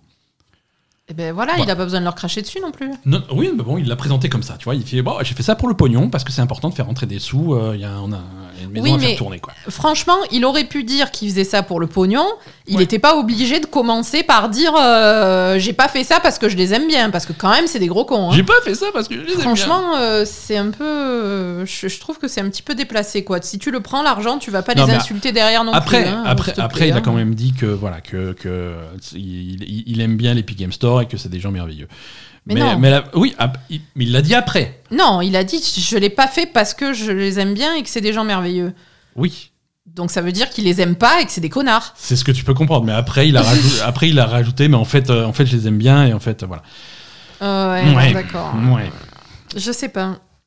Voilà, et toujours chez Epic, euh, le, à partir de jeudi, donc le jeu gratuit de la semaine prochaine, ça sera Rage 2 pour, un, Mm. Pour ceux qui veulent euh, des super combats et un monde complètement vide. euh, c'est à partir du 18. Bah, c'est gratuit, donc euh, C'est gra- pas voilà, tester. hein, c'est gratos, euh. ce qui est un prix euh, parfait pour euh, 2. Oui, voilà. Prenons des nouvelles de tes amis de CD Projekt. Oui. Alors, Est-ce qu'ils sont en prison? Non, bien Ah, c'est quel bien- dommage. C'est bien pire que ça. CD Projekt euh, a été euh, la cible d'une cyberattaque. euh, Ah oui, oui, de- bah oui. de- de- On a oui, vu ça. Oh, bah, on a vu, oui, mais excuse-moi d'en parler dans notre podcast. Parce qu'il y a pas que, c'est pas que à toi que je le dis, c'est également sais. à nos millions, euh, millions Millions, millions, milliards Mi- même. mille- non, milliards, on n'y est pas encore. Reste. Euh, CD Projekt s'est fait pirater. euh, c'est merveilleux. Donc, ils se sont fait. euh, Il y a eu une infiltration sur leur système informatique, une cyberattaque. Euh, et en gros, ils se sont fait voler plein de choses. Ils se sont fait voler les codes sources euh, de, de leur projet en cours, euh, à savoir The Witcher 3, Gwent, Cyberpunk 2077, et je cite une version de Witcher 3 qui n'est pas encore sortie. C'est-à-dire? C'est-à-dire la version PS5 Xbox Series X. Ah. Ouais, bon, ça va. Où il va falloir repasser à la caisse? euh, c'est pas le, c'est pas le sujet de la news. Oui, ben. Voilà. Ils ont également récupéré euh, un certain nombre de documents euh, de comptabilité, d'administration, de, de, de, de branches légales, de ressources humaines, de relations investisseurs et bien d'autres. Et donc les vilains pirates menacent de, de lâcher tout ça dans la nature euh, si, si CD Projekt ne euh, répond pas à, à leurs demandes. Et leur demande, c'est des sous. Euh, voilà. Bon, ça, c'est assez classique, hein, quand même. C'est- euh, C'est la classique. euh, Voilà. et alors, la petite note que, que les pirates ont laissée est très mignonne parce qu'ils ont publié cette note, c'est super mignon. Fait oui, on a aussi euh, encrypté euh, vos- toutes vos données, mais bon, on a bien conscience que vous allez pouvoir les récupérer grâce à vos sauvegardes. Donc, ce que, ce que CD Projekt a dit, oui, oui, tout à fait, on a tout récupéré avec les sauvegardes. Et on n'a absolument aucune intention de payer euh, les, les vilains pirates. Donc, euh, donc, vous pouvez faire ce que vous voulez avec ce que vous avez volé. Euh, Sauf qu'il y a des, y a données qui sont. ouais, voilà, des trucs confidentiels. Bon, des bah, trucs être- confidentiels, des trucs sur des investisseurs, des trucs de, de business. Bah, écoute, ça va, se pas re- top. ça va se retrouver dans la nature, déjà, en particulier, déjà, alors ça va pas traîner, le code source de Cyberpunk euh, 2077, de Gwent et de Witcher 3 euh, a, été, a été vendu aux enchères. Hein, donc, euh, Vendu aux enchères. vendu aux enchères. Ouais, parce que du coup, ils mettent ça aux enchères et il y a d'autres gens qui veulent. euh, qui, qui- Alors, on sait pas qui, hein, bien entendu, parce que tout ça est hautement illégal. C'est sur le euh, dark web. C'est sur le dark web, sur tout ce que tu veux, ouais, non, c'est. Mais j'ai jamais compris comment on y allait sur le dark web. C'est tu, tapes, tu tapes dark Google et puis c'est bon. Ouais, tu darkgoogle.com. Non, il faut, il faut appeler Orange, c'est une option. tu, appelles, euh, tu appelles Free, tu dis bonjour, j'aimerais l'option euh, Dark Web et il te file, euh, C'est pas vrai. te file un autre, une autre box qu'il faut brancher. Non, mais je sais pas, ils me font tous délirer dans les films. En Non, vrai, non. comment tu vas sur le dark web? Je t'expliquerai, mais pas en direct dans un podcast écouté par des millions de personnes. mais, mais sache que c'est quelque chose, c'est pas que dans les films, c'est quelque chose qui existe. Euh, voilà, donc le code source a été vendu. Alors, je sais pas qui a été l'acheter, je veux dire. euh, On s'en fout et c'est de la merde. déjà, voilà, je veux dire, t'as joué à Cyberpunk 2077, le code source, il- Tu le trouves, non? Non, mais il vaut pas grand chose, quoi. Je veux dire, Il vaut pas grand chose, il est je veux dire, comment, qu'est-ce qu'il ne faut pas faire? Euh, Voilà, donc, bon, c'est. Bah, peut-être, il y en a un peut-être qui a acheté le code source pour refaire le jeu correctement. Je vais le faire, moi, votre jeu, vous allez voir. Ben voilà, c'est ça. C'est. On peut, on peut espérer. Espérons que ce soit ça. Espérons que ça soit, soit- que ça soit ça qui se passe. Parce que euh, les codes sources, on va revenir quand même sur un truc. qui est- Oui, moi je sais pas ce que c'est des codes sources. hein. C'est le truc que le, le- que le programmeur tape sur son ordinateur et qui va être euh, interprété par la machine pour faire un jeu. Mais à la base, il faut bien qu'il y ait un couillon qui tape un truc sur, un, sur une feuille de papier, et c'est ça le code source.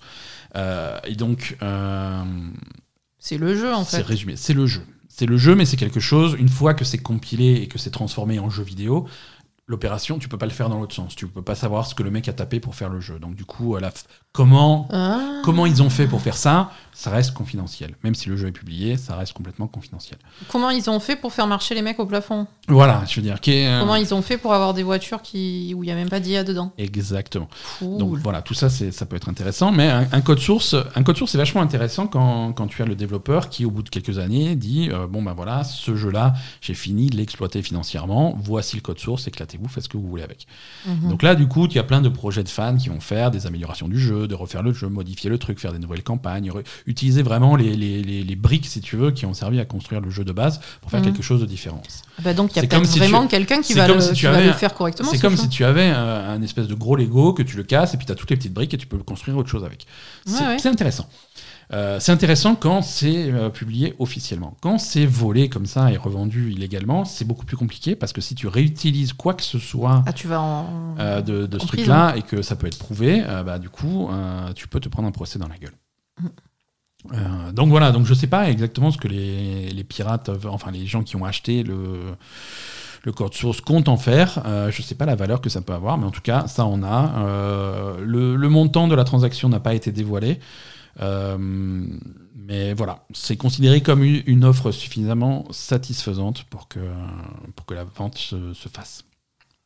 Ah, donc les pirates, ils sont très satisfaits de. Ah, les pirates ils sont très satisfaits de leur petite opération, ils ont gagné plein de sous et euh, voilà. Bon. Putain, mais on peut pas faire ça, non? Pirater, faire des trucs illégaux? Illégaux? Il est. Non? Non, mais tu sais pas pirater des machins et les revendre 5 millions de- sur le dark web, toi? Alors, CD Projekt, sinon. euh, New-.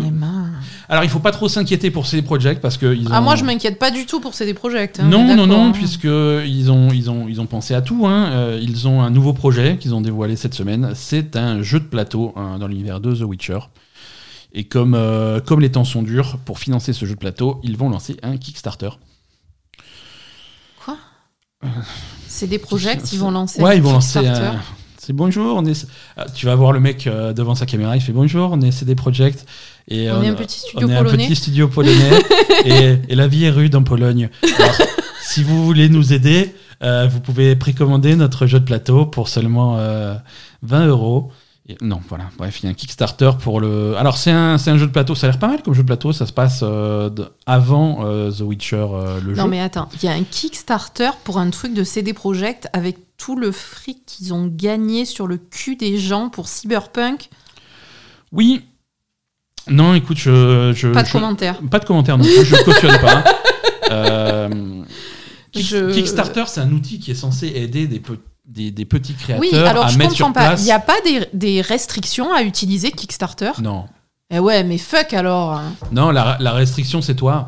La restriction, c'est le mec qui va mettre des sous, qui est censé utiliser son cerveau et qui est censé se dire est-ce que ces projects a vraiment besoin de mes 20 balles pour développer ce- son, son projet? Est-ce que voilà. Donc, non, le cerveau, c'est toi. Regarde, ça a tellement scandalisé Poupie qu'elle est venue à côté du micro pour, euh, Ouais. pour gerber sur CD Projekt. quoi. Ouais.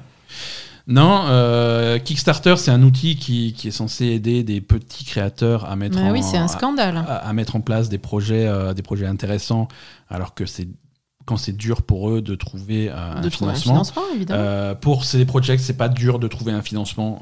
Tu, tu, tu ouvres le porte-monnaie il y y a un financement. Mm. Donc c'est scandaleux.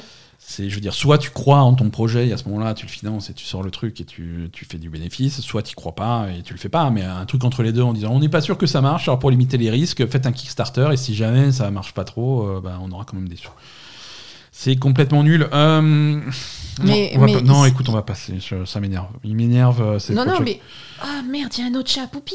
Ah, on se fait attaquer par un chat. euh, Il, se passe, il se passe plein de trucs pendant l'enregistrement. Attends, mais il y a carrément un autre chat qui est en train d'essayer de rentrer chez nous. Oh putain, ça y est, elle va péter un câble. C'est- Voilà, c'est bon, elle s'est jetée contre la vitre pour le défoncer, il est parti. Tout bien. tu peux, tu peux pas défoncer Calme- la vitre. Calme-toi. J'en peux plus de ces chats. C'est bon, il est parti. Alors, pour, pour nos auditeurs, on a le.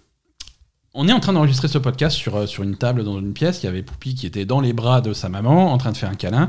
Et Poupie a vu l'autre chat passer. Elle s'est jetée sur la vitre. Elle s'est fracassée sur la vitre à se faire une commotion. euh, C'est ça, elle s'est jetée sur la vitre en, qui est- en soufflant. Ce qui est, ce qui est pas grave parce que la commotion c'est pas très grave parce que ce chat était déjà con. et Et l'autre chat est parti en courant parce qu'elle l'a terrorisé, évidemment. Euh, voilà. Bon, Poupie. Revenons à nos moutons. Euh, J'ai envie maintenant de parler de l'E3 2021. Euh, Quoi? Mais ça existe? Oui, le 3 2021, c'est un, un vrai truc qui existe. Euh, on, a, on a enfin des infos. Euh, le 3 avait été annulé en 2020. euh, Ah, voilà. Pour, euh, pour cause de, de, de pandémie globale. Euh, ça, c'était la raison officielle. hein. La, la- la vraie raison, c'est que, que tout le monde en avait rien à foutre de l'E3. Euh, C'était ouais, c'est un peu un mélange des deux quand même. Ouais, hein. c'est un peu un mélange des deux, mais euh, ils, sont, ils sont chauds, ils reviennent pour 2021 avec un E3 euh, complètement virtuel, bien entendu, Oui, parce voilà, que ouais. les vaccins, tout le monde en parle, personne n'en voit. Donc pour l'instant, on va, on, va, on, va, on va rester sur le principe qu'on est tous malades et qu'au mois de juin, on sera toujours tous malades. Euh, au mois de juin, ouais. ça, non, malheureusement. Donc un, un E3 complètement virtuel. Euh, alors ils ont, ils, ils ont un bon programme de- d'événements avec, euh, avec des previews, des trucs qui se passent en ligne, un- bah, des, des- des streams dans tous les sens, des trucs pour annoncer des nouveaux jeux. Ils ont l'air d'avoir vraiment bien ficelé leur truc, vraiment pensé à tout. Le seul truc qui leur manque, euh, alors c'est un détail, hein, je pense que d'ici le mois de juin ils vont arranger ça. Le seul truc qui leur manque, c'est c'est des éditeurs qui veulent bien participer à leur E3. Et voilà. Hein, pour l'instant, il n'y a personne.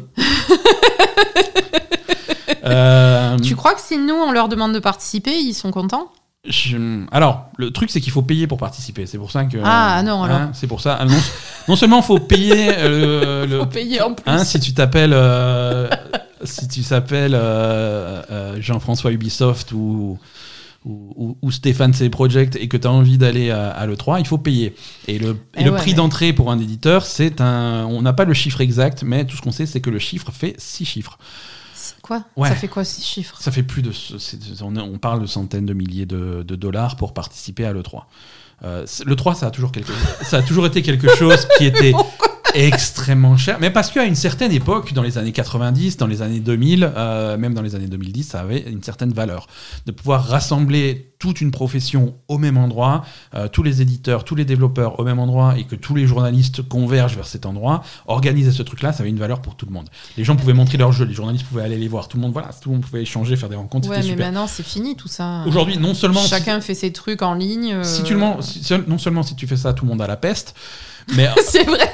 Mais en plus, voilà, aujourd'hui, on, on- on a Twitch, on a YouTube, on a des streams, on a des trucs, on peut, on peut jouer aux jeux, on peut streamer les jeux, on a des outils, alors c'est pas Stadia, hein, mais c'est des outils professionnels pour permettre de jouer, de, de faire jouer les journalistes et les trucs à qui tu veux, en fait, à tes jeux, à distance, sans se ça coûte moins cher. Euh, ça coûte moins cher. Tu peux faire ça quand tu veux. Tu, tu peux. T'es pas obligé de partager la scène avec euh, avec d'autres gens.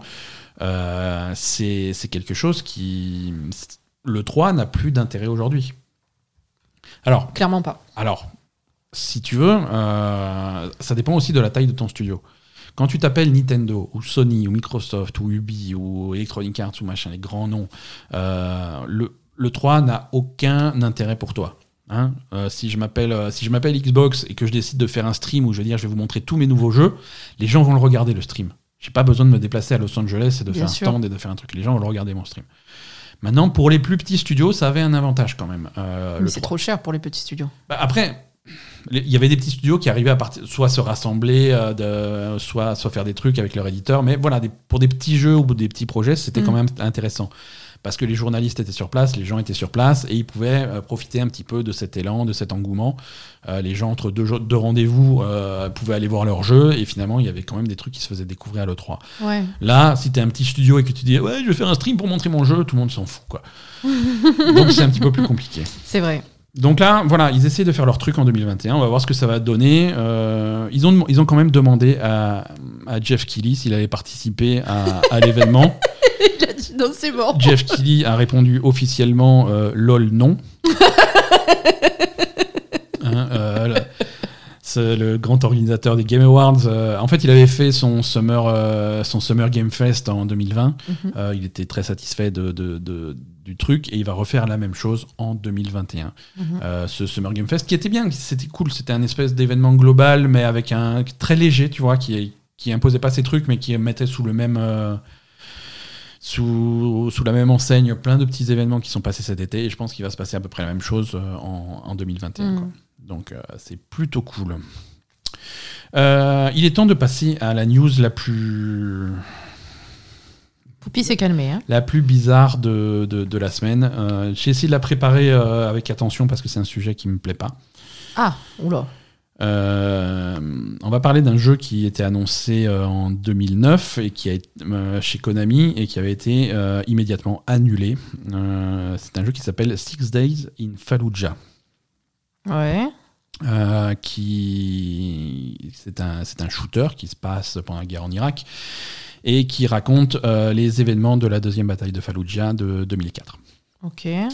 Euh, quand ils ont annoncé ça en 2009, euh, tout le monde a dit mais c'est- un peu casse-gueule comme sujet, non? Konami a répondu ah ouais ouais, ça avait pas tort, on, allez annuler. Ouais, c'est clair. Donc euh, que 12 ans plus tard, ce 11-12 ans plus tard, ce, jeu euh, ressorte euh, de, de, nu- de nulle part, ressort d'entre les morts littéralement, euh, c'est très bizarre. Alors c'est plus Konami, hein, bien entendu. Donc on a un développeur qui s'appelle Atomic Games, qui a travaillé en collaboration avec, euh, avec des vrais euh, soldats américains qui étaient sur place euh, à Fallujah en 2004, euh, avec aussi des civils irakiens, avec euh, plein de gens qui ont participé, qui ont, qui ont vécu ces trucs-là.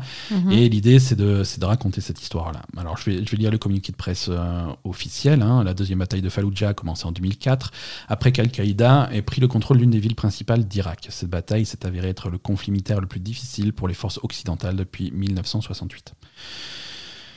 Euh, voilà, on travaillait en partenariat avec les Marines et les soldats de première ligne qui ont combattu dans la bataille. Euh, trois ans à développer des technologies et des mécanismes de jeu uniques qui plongent le joueur dans l'incertitude et les tactiques de combat modernes que les autres jeux vidéo n'ont jamais explorées. Plus d'une centaine de marines, soldats et civils irakiens présents lors de la deuxième bataille de Fallujah ont partagé leurs histoires personnelles. Bon, beaucoup de problèmes autour de ce jeu. Euh, Moi, ça, ça, ça me plaît pas du tout. Déjà, on va, on va rappeler. On va faire un, un petit cours d'histoire. Et c'est un cours d'histoire qui n'est pas encore dans, les livres d'histoire parce Oui. que c'est trop récent. Mais ça reste un petit cours d'histoire. Euh, la guerre en Irak, c'était pas, c'était pas top comme, euh, comme guerre. Je vais simplifier un petit peu, je vais, je vais vulgariser parce que, un, c'est un sujet que je maîtrise pas, et deux, c'est, pas, c'est pas le, ni le lieu ni le moment. Mais la guerre en Irak, c'était une guerre qui, c'était, qui, était, euh, qui a été faite sur des, sur des mauvaises raisons, basée sur des mensonges. C'était une guerre illé- illégale euh, qui, Oui. était, qui était là, finalement, euh, pour euh, contrôler les ressources euh, de, de la région. hein. Ça, on, Oui, parce que d'après ce que j'ai compris, les. États-Unis ont déclaré la guerre sur un mensonge. Exactement, tout à fait. Et En disant ça, ça, ça s'est passé, mais. Et ils s'en sont toujours pas excusés officiellement. Et, Voilà, et c'est ça, ce genre de choses, euh, s'il faut appeler un chat un chat, ça s'appelle une invasion. Euh, c'est donc basé sur des mensonges que, que les gens ont cru et continuent à croire aujourd'hui. Mais voilà, c'est il faut savoir que hein. les, les, agresseurs dans ce contexte-là, euh, c'était les, les États-Unis. Donc, faire un jeu qui raconte cette histoire du point de vue des États-Unis, c'est super chaud. Euh, c'est super chaud. Alors, c'est facile de, de, mettre ça en contexte jeu vidéo en disant oui, alors d'un côté il y a les Américains et de l'autre côté il y a Al-Qaïda. Alors oui, forcément, Al-Qaïda, ouais, c'est sûr qu'en 2004, Al-Qaïda, ils étaient copains de personne. Euh, mais pourquoi ils étaient... Il y avait aussi euh, des Irakiens, il y avait aussi des gens qui avaient rien à voir. Exactement. et, voilà quoi. Exactement. il y avait à Fallujah au moment, au moment de la bataille. Voilà, c'est c'est un crime de guerre ce qui s'est passé là-bas. Mm. Euh, ce, qui, ce, qui, a précipité euh, l'incident, euh, l'assaut sur Fallujah, c'était pas la présence d'Al-Qaïda. Al-Qaïda, ils étaient là parce que voilà, ils sont, ils sont là, mais finalement, ils avaient un rôle mineur dans le truc. c'est si tu veux, euh, il, s'est passé plein de trucs vraiment, vraiment moches à cette époque-là. Les Américains ont, pas laissé, avant l'attaque, ils n'ont pas laissé les civils évacuer. Mhm. Euh, la, moitié, la moitié des morts euh, pendant la bataille de Fallujah, la moitié des morts irakiens, c'était des femmes, des enfants et des personnes âgées. Euh, c'était des, des civils, c'était pas une bataille militaire, c'était ça a été un massacre quoi. Mhm. Donc faire, faire un jeu euh, là-dessus. Quelle idée d'aller faire un jeu là-dessus. De, de, faire là-dessus. Alors on va, on va oublier le, on va, on va passer euh, le fait que, que les Américains ont, ont utilisé des, des, des, armes chimiques qui sont bannies par la Convention de Genève, mhm. ils l'ont toujours pas admis. Et, le jeu, il présente ça en disant ouais, les terroristes, il faut les arrêter. C'est pas du tout ce qui s'est passé à Fallujah du tout ça. Euh, en, 2004.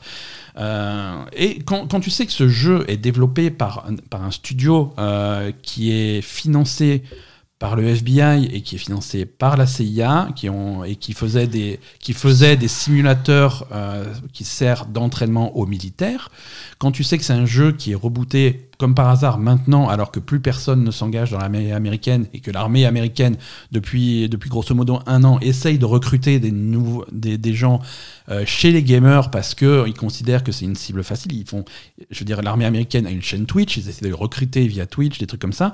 Euh, le, contexte, le contexte est dégueulasse autour de ce truc-là et c'est, je comprends pas que. Ah, mais c'est de la propagande là. C'est de la propagande, c'est complètement de la propagande. Euh, c'est de la propagande et, et, c'est faux quoi. Voilà, je trouve ça complètement moche. je comprends pas pourquoi. enfin, si, je comprends très bien pourquoi ils font ce jeu et, ça, je, trouve ça, je trouve ça, voilà. Alors, ça veut pas dire qu'il n'y a pas. Là, là, tu peux, tu peux rentrer dans le débat en disant oui, mais tous les shooters, c'est un petit peu ça, tous les machins. T'es oui, pas obligé de te baser sur des vrais trucs et sur des. Je veux dire, tu peux très bien baser un shooter sur. Euh, tu peux alors sur autre chose quoi. Enfin, des, l'approche sur des batailles qui. T'as l'approche Call of Duty. T'as l'approche Call of Duty qui, euh, dans les Modern Warfare et les, Call of Duty modernes entre guillemets, mm. font euh, c'est des ennemis réels, c'est des endroits réels, mais sur des sur, sur des guerres et des conflits qui sont qui sont fictifs, pas qui sont inspirés de voilà, mais c'est pas historique.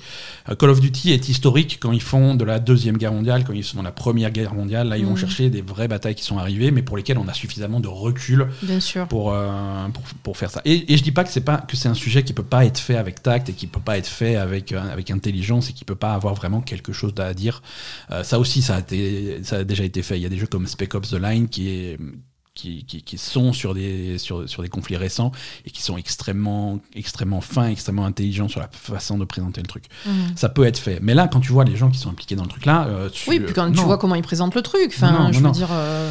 C'est vraiment quelque chose de, problématique. Si le sujet vous intéresse, on va pas, on, va pas rester des heures dessus. Euh, si le sujet vous intéresse et que vous êtes anglophone, euh, il y a un excellent article sur vice.com qui a été écrit par euh, Rob Zacny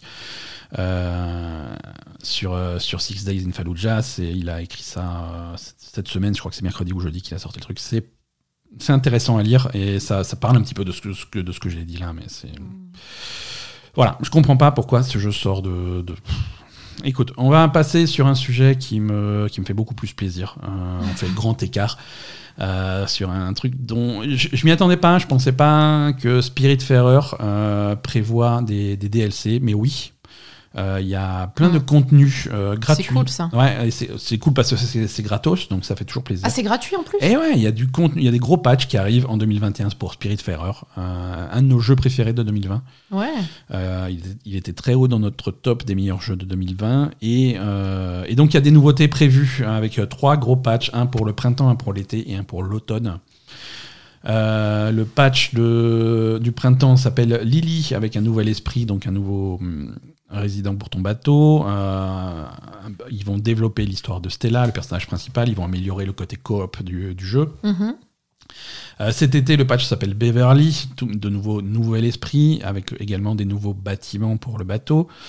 Et enfin, en- à l'automne, euh, Jackie et Daria, deux nouveaux esprits, des nouvelles îles à explorer, euh, des nouveaux bâtiments pour, euh, pour le bateau et un nouvel event. Donc voilà, plein, C'est cool ça. Et tout ça, c'est plein de gratuit. choses. Tout ça, c'est gratuit. C'est bien. hein. Euh, alors, c'est. hum, Tu vois, eux, s'ils l'avaient payé, je, je, je, je leur, je Ouais, j'aurais filé des fi- sous. J'aurais filé des Avec sous joie, volontiers, quoi. C'est- C'est c'est mérité. Alors, Mm. c'est pas le genre de DLC qui vient se, se- qui vient se, se coller à la fin du jeu. Donc, moi, je pense que c'est plutôt un truc. Moi, ça me donne envie tout ça, mais ça me donne envie de refaire Spiritfarer une fois qu'ils auront oui, tout ça va sorti, s'intégrer dedans. Ça va s'intégrer dedans, ça va, ça va être intéressant. Et je pense que une fois qu'ils auront sorti les trois patchs, j'aurais, j'aurais très envie de revisiter Spiritfarer. Mm. Voilà. Mais euh, très bien, très, très satisfait de, de- de cette idée. Euh, autre bonne nouvelle. Euh, tu, tu sais que j'ai souvent, j'ai souvent dit que tel tel, euh, voilà, après Walking Dead, tout ce qu'ils ont fait, c'était un petit peu fatigué. Ouais. Euh, Borderlands aussi, j'ai souvent dit que tout ce qu'ils faisaient, euh, c'était, c'était souvent, euh, Mhm. souvent répétitif et, euh, et pas souvent de nouvelles idées. Donc c'est, je suis, je suis, c'est pour ça que c'est très bizarre euh, que le Borderlands fait par Telltale, c'est sans doute le meilleur truc qui existe à la fois pour Telltale et pour Borderlands. C'est, hum, c'était sorti euh, il y, a, il y a longtemps, euh, c'était en 2000, euh, c'est, c'est- c'est 2014. Mhm. 2014. Euh, c'est donc c'est du Telltale épisodique, hein, Tales, euh, Tales from the Borderlands, c'est du Telltale dans l'univers de Borderlands. Euh, et c'était vachement bien. Ouais, et pourquoi tu parles de ça? Je parle de ça parce que rappelle-toi, quand ils ont fermé euh, Telltale en 2019, Mm. euh, ça fait partie des jeux qui ont été perdus. Le jeu était complètement indisponible, tu pouvais plus l'acheter nulle part. Ouais. Euh, il ressort, ça y est. ils ont visiblement réussi à, à démêler leurs pro- leurs problèmes légaux. ils ont réussi à, à trouver comment satisfaire les, les droits de tout le monde. Et le jeu ressort cette semaine hein, sur toutes les plateformes sur lesquelles il était déjà disponible. Mhm. donc si vous cherchez à, à faire Tales from the Borderlands, qui est un super jeu, bah, c'est de nouveau possible à partir du euh, 17 février, mercredi. Mhm. Voilà, donc euh, non, c'est une histoire qui se résout, euh, ça, ça me fait plaisir. Ok, bon, c'est cool. Ouais, c'est cool, c'est vraiment, vraiment marrant comme jeu, c'est très très drôle euh, et c'est à ne pas rater. Euh, la PS5 se prend son premier procès. Euh, eh ben oui. Eh ben oui, il y, a, y a une firme, euh, une firme légale américaine qui, qui dépose euh, un, un procès en, en ce qu'ils appellent aux États-Unis les class action, les, les actions collectives, Mhm. euh, pour, euh, pour un défaut de la manette de la PS5. euh, visiblement, il y a certains joueurs euh, qui ont un problème de, un problème de drift. Problème de drift, c'est quand tes sticks euh, ont tendance à, à, à s'activer euh, tout seul, tu vois. Les sticks Ouais, les sticks de la manette. Genre, euh, genre- Comment ça s'active tout seul bah, si jamais il est déréglé, si jamais il est. Voilà. il- Ouais. si- si- il arrive que, par exemple, en position neutre, euh, ton personnage tourne vers la droite euh, sans s'arrêter, tu vois. Tu vois, un problème, un problème de paramétrage. Quelque chose, c'est un problème qui, qui est aussi vieux que, que l'invention du stick sur les manettes. Mhm. Euh, parfois, ça arrive. Euh, sur, selon la qualité de, de fabrication de ta manette, c'est plus ou moins fréquent. Euh, la Switch a de très gros problèmes de drift. Et d'ailleurs, c'est cette même firme qui avait déjà fait un procès à Nintendo pour le, pour le drift des, des Joy-Con qui fait maintenant un procès à Sony pour le drift de la PS5. Alors, Ils avaient gagné leur procès contre Nintendo? alors, c'est un truc toujours en cours, mais c'est un truc qui fait bouger les choses. euh, qui, et ça, pour, pour Nintendo, ça avait permis que Nintendo reconnaisse le problème et facilite euh, les, les échanges de Les Joy-Con. remboursements, Voilà, les remboursements et les échanges. Si tu as un problème de drift, même hors garantie, Mhm. tu as un formulaire sur le site de Nintendo, tu renvoies le truc, tu reçois- tu, il te le répare ou il te Ouais, le remplace.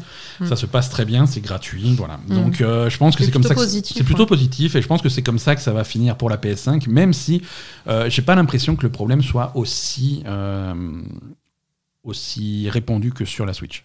Hein, parce que bon, des, manettes qui driftent, alors il y en a quelques-unes, hein, j'en- j'ai vu des témoignages en ligne, des trucs comme ça, des gens qui ont des problèmes avec leur manette de PS5, euh, je veux dire, après, après des mois d'utilisation, après des semaines d'utilisation, après parfois à l'ouverture de la boîte euh, que ça déconne.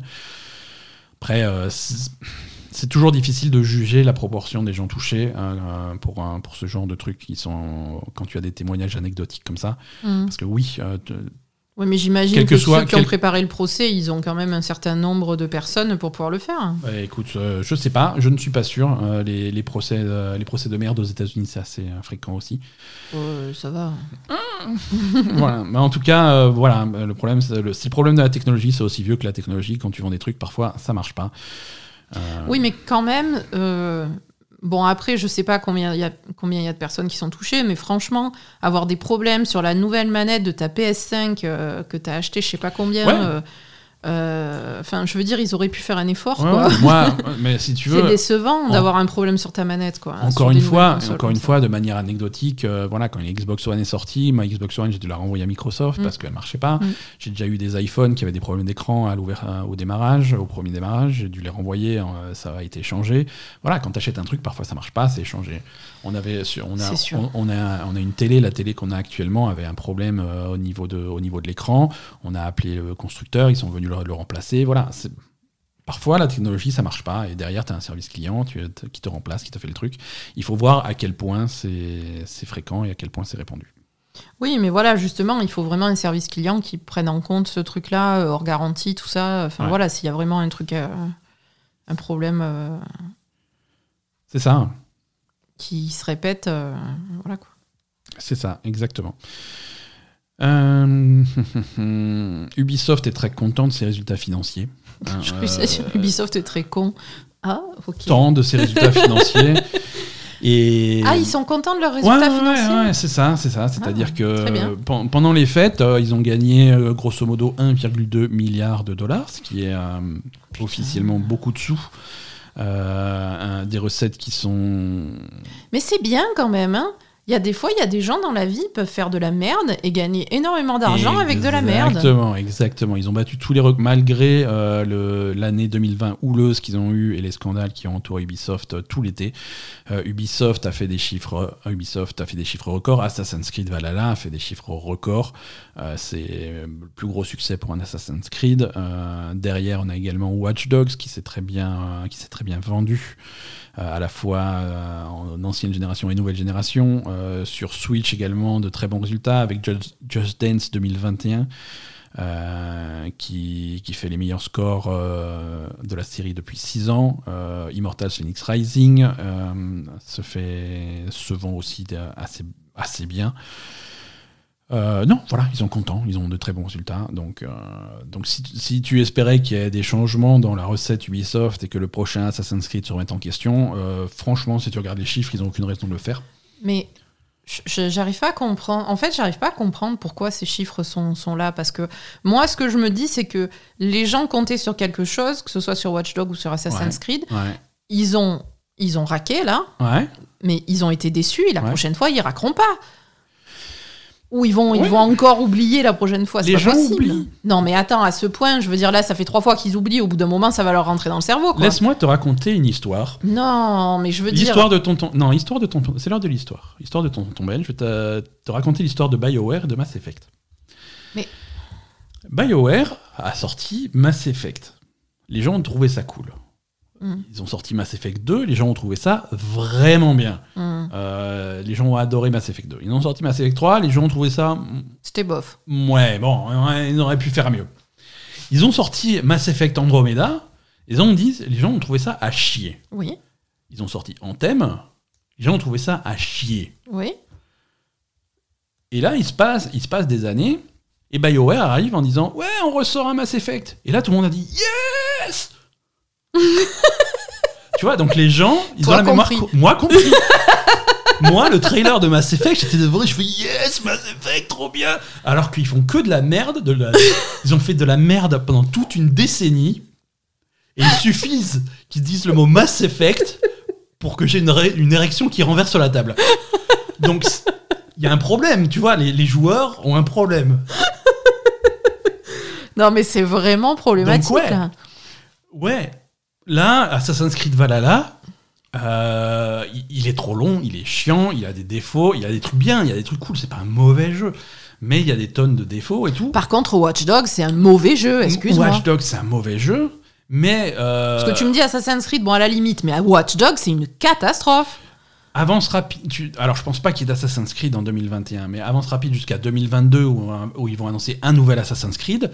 Bah, tout, oh yes, Assassin's Creed, ça va être trop bien. Ça va faire, tout le monde va être à fond, tout le monde va être super motivé.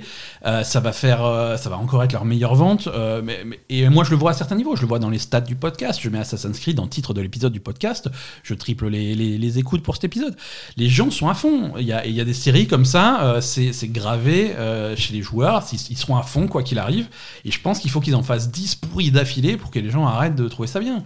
Oui, mais du coup, alors. Les mecs, ils- Non, mais du coup, tu penses qu'ils vont absolument pas se remettre en question parce qu'après, s'ils faisaient un meilleur Assassin's Creed la prochaine fois, ils en vendraient encore plus. Mais oui, mais c'est sûr. Ah, s'ils faisaient des bons jeux, je te raconte pas le truc. Ben voilà, mais je les, veux dire, au bout les d'un gens, moment. à partir du moment où ils ont une certaine fidélité pour une marque ou une franchise ou un truc comme ça, c'est difficile de les, de, les- de les décroter. Tu regardes euh, Sonic, Sonic, ils ont ils ont pas fait de bons jeux Sonic depuis les années 90. Ils te sortent un film, les gens ils vont le voir en marchant sur les mains quoi. Sérieux C'est- Mais Mais c'est qui qui est allé voir Sonic Mais tout le monde, tout le monde est allé voir Sonic. Il paraît que c'est trop bien. Tout le monde est super content. Les gamins sont, sont ravis. Ils ont annoncé, ils ont annoncé euh, le- la suite euh, cette semaine. Ils ont confirmé la suite. Ils ont fait tout un truc. Ils ont fait une vidéo de trailer pour annoncer le titre de la, de, de la suite. Ça a été tout un, événement. C'est quoi C'est Sonic 2 C'est Sonic 2. Et je rigole pas. Non, mais Voilà. c'est pas possible. Et, et ils vont, non, ils vont faire une suite. Tu vois, je- Mais.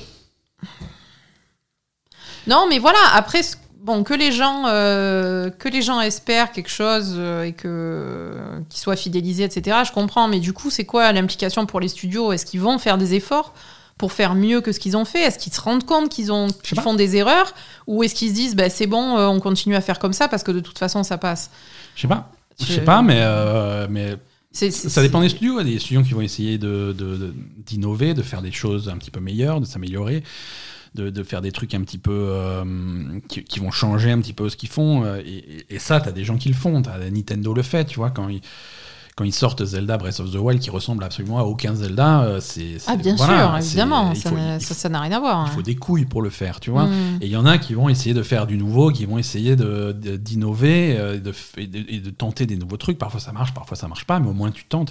Et il y en a d'autres qui vont pas, qui vont pas tenter, qui vont faire la sûreté parce que ça fonctionne et ça fonctionne suffisamment. Et Ubisoft fait partie des boîtes qui ne va pas tenter et qui vont faire ce qui fonctionne parce que ça fonctionne suffisamment. Et c'est trop Et dommage. donc hein. du coup, on se retrouve avec des jeux où heureusement qu'ils ont arrêté de les numéroter parce que sinon on serait en train de parler d'Assassin's Creed 14 et de machin. Mm. Mais, mais c'est ça, c'est ça. On refait la même chose euh, et, et on le fait 50 fois. Et, et- et les jeux qu'on attend d'Ubisoft cette année, c'est du, c'est un, nouveau Rainbow Six, c'est Fa- Far Cry 6, quoi. Et Far Cry 6, ça sera le même que Far Cry 5, qui était le même que Far Cry 4, et qui était le même que Far Cry 3. Oui, c'est nul. C'est la même chose. Mais bon, les gens ils disent ouais, c'est le nouveau Far Cry, sauf que cette fois on est à Cuba, quoi. Ok. Et il y a des gens, ah, ça, leur convient. Ça leur convient. Faire, euh, faire les petites missions sur la, sur la map et cocher des trucs, et, euh, et- sauf que cette fois-ci on n'est pas dans la jungle, mais on est à Cuba. Je sais pas. C'est dommage. Il y en a, ça leur va, et puis le jeu se vend, donc du coup les investisseurs ils sont contents, les- tout, le monde est con- Mhm. tout le monde est content, tout le monde se tape sur le bide, et on fait des ventes records. Alors est-ce que ça aurait pu être encore mieux si le jeu avait été encore meilleur? Peut-être. Oui, mais ils s'en foutent. De toute façon, c'est des ventes. Enfin, en même temps, je comprends pas comment Watch Dogs il a pu faire des ventes records. C'est une merde ce jeu. Ouais, mais c'est aussi également un des seuls jeux disponibles sur les nouvelles consoles, et voilà, ils en avaient fait tout un truc. euh, ils ont fait, il y a des pubs sur les bus, il y a des pubs sur les machins, tu vois, c'est c'est aussi une machine, euh, une machine promotionnelle qu'il n'y a pas forcément pour tous les jeux. hein, euh, ah, c'est sûr, c'est sûr. Bon, bref. Revenons à des jeux qui me font plus plaisir. Ouais, écoute, tant pis, Euh, nous on ne jouera pas et puis c'est tout. Il y a, hum, alors, Parfois, les jeux, tu, tu les détectes avant qu'ils soient annoncés, quand ils, sont, quand ils sont classifiés par les organismes de classification, que ce soit en, en Europe, aux États-Unis, en Corée ou au Japon. Euh, là, c'est à Taïwan euh, Mm. que, que un, un jeu a été, a été classifié. C'est un truc qui s'appelle The Great Ace Attorney Chronicles pour PC, PS4 et Nintendo Switch. Qu'est-ce que c'est The Great Ace Attorney Chronicles? Alors ça, c'est un truc qui est en rumeur depuis des mois et des années. Euh, ça serait la compilation de deux jeux qui sont jamais sortis chez nous euh, en, en Occident, qui sont sortis au Japon.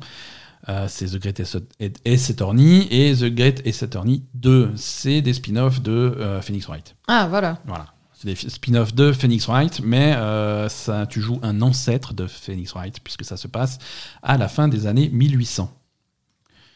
Euh, à la fin des années 1800. Au Japon. Au alors, à, mi- à- à cheval entre le Japon et l'Angleterre, puisqu'au Japon, à la fin 1800, on est en période Meiji.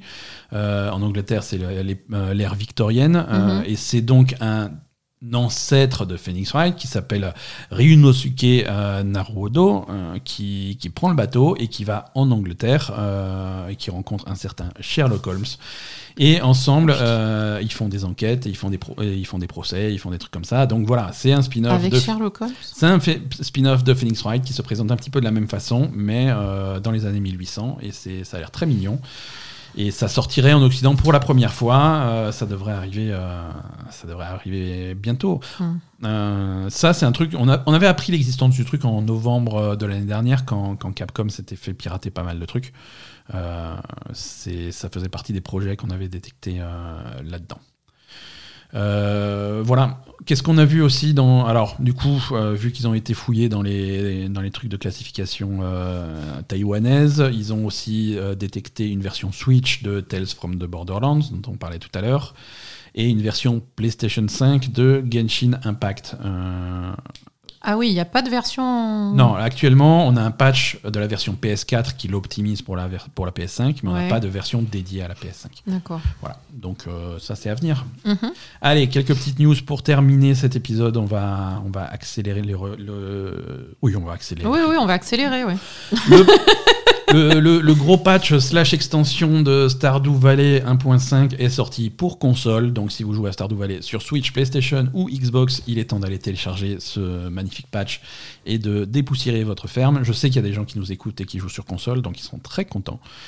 Euh, pour, pour ceux qui ont réussi à avoir une PS5 et qui n'ont pas de jeu à se mettre sous la dent, sachez que Ratchet Clank Rift Apart a été daté. Il sortira le 21 juin 2021. Donc on a enfin une date de sortie. C'est pas tout de suite, mais c'est pas, Pas tout de suite, ouais. Ouais, mais c'est pas dans longtemps non plus. Euh, les amateurs de World of Warcraft classique seront ravis d'apprendre que Blizzard fait exactement la même chose pour Hearthstone. Donc euh, Hearthstone classique est disponible avec toutes les cartes de 2014. Quoi? Je- ouais, écoute, je sais pas, si tu veux jouer euh, à Hearthstone tel que c'était en 2014, c'est maintenant possible. Après, je sais pas, ils sont dans un trip particulier, les joueurs de Hearthstone, alors peut-être. Hein. Oui, et Blizzard aussi. Euh, oui, c'est sûr. Et, euh, et comme d'habitude, je termine ça par euh, les adaptations Netflix et cinéma et, les séries et HBO de, de nos jeux vidéo préférés avec plein de news casting.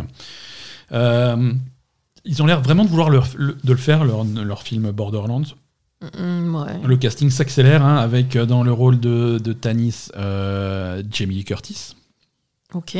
Ok. Toujours un casting bizarre. Et dans le rôle de Claptrap, le, le petit robot débile et rigolo, euh, on a Jack Black. Très bien. Euh, très bien, pourquoi pas. Euh, alors, a pri- a priori, Jack Black, ça sera juste la voix. hein. J'espérais qu'il le, qu'il le tasse et qu'il le mette Il à l'intérieur du petit truc, robot, hein. mais non, ça sera juste pour la voix. Euh, donc ça c'est pour Borderlands, hein, je rappelle qui c'est c'est un truc, c'est un film qui est écrit par euh, le, le script est écrit par euh, le créateur de Tchernobyl. Ah putain, c'est vrai. Euh, À chaque fois, on se moque, et puis après, tu dis ça, et je me dis. mais oh, si ça se trouve ça va être bien. Euh, The Last of Us aussi également précise. En même temps, quand même, le casting euh, entre Kevin Hart, Jamie Lee Curtis et Jack Black, ça fait un peu. et Kate euh, Blanchett. Qu'est-ce qu'elle fout là On sait pas. Mais Je bon, sais. les autres, ils sont plutôt rigolards quand même, hein, excuse-moi, mais. Ouais. Donc euh, c'est un peu bizarre. hein. Mais Borderlands, c'est c'est- c'est censé être drôle. Hein. Oui, mais le mec qui a fait Tchernobyl, il sait faire des trucs drôles ou? Ah, mais on- on- bah, écoute, il- je te, il fait pas que des trucs drôles, je te rassure, puisqu'il fait également l'adaptation de The Last of Us. Oui, Il voilà. écrit Enfin, le je veux script- dire, euh, The Last of Us, je comprends, Il mais écrit le script Borderlands, des deux. euh, je sais pas. hein. on a aussi du, on a aussi des nouvelles du, de la série Last of Us, donc euh, qui a précisé son casting. Euh, ça- ah, pardon, j'ai oublié de dire pour euh, Borderlands. euh, quand je disais que ça se précise, donc Craig Mazin de Tchernobyl l'écrit et le et le tournage va commencer. Euh, tournage va commencer très bientôt dans l'endroit visiblement qui, se- qui ressemble le plus aux planètes de Borderlands, c'est-à-dire la Hongrie. Écoute, c'est là qu'ils ont choisi de tourner. Euh, oui, donc Last of Us sur HBO, la série, euh, également écrite par Craig Mazin et en collaboration avec Neil Druckmann, bien entendu, de Naughty Dog. Euh, là, le casting, on a Pedro Pascal euh, dans le rôle de Joël. Euh, Pedro. Pascal, que vous connaissez de, de, de plein de trucs. de plein de trucs. Il était dans Game of Thrones, il, faisait Oberyn Martell. Il est également dans le Mandalorian, même si vous voyez pas trop sa tête. Euh, et dans le rôle de Ellie, on a Bella Ramsey, qui également vient de Game of Thrones, puisqu'elle jouait le rôle de la petite euh, Mormon. La toute petite, là. Ouais, la gamine. hein, la- la- mais la gamine qui se laissait pas faire. Non, non, elle était cool, hein, mais Ouais. bon, elle est petite, du coup. hein. Oui, mais Ellie, elle est pas vieille non plus, tu vois. C'est, Oui, non, ça, va- ça- ça colle bien. euh, ouais. Donc voilà, on a des acteurs, on a quelqu'un au script, on a plein de choses. Là aussi, c'est, c'est a priori euh, bien parti pour, euh, pour se faire. Ouais, ok. Voilà, voilà pour euh, les news, euh, les news jeux vidéo de la semaine. On va se faire un petit peu quelques, quelques, un petit agent de la semaine, même si c'est très, très léger.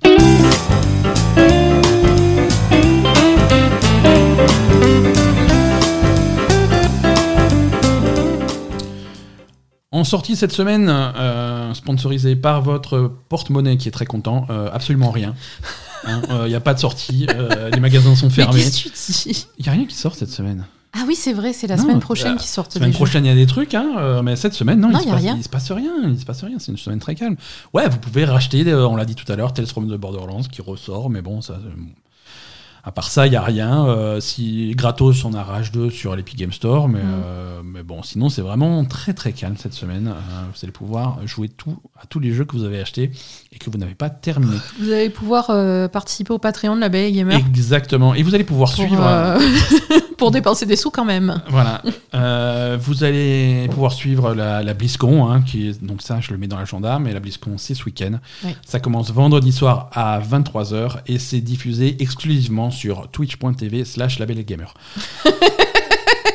C'est ça. Donc, euh, ne, ne ratez pas ce truc. Ils ont, ils ont diffusé le programme. Alors, attends, je l'ai là, le programme, je vais l'ouvrir. Euh, le programme de la BlizzCon, euh, spoiler, il n'y a absolument rien. Euh, donc, cérémonie d'ouverture euh, le, à 23h vendredi soir. Euh, ensuite, le 20 février, qu'est-ce qu'on a?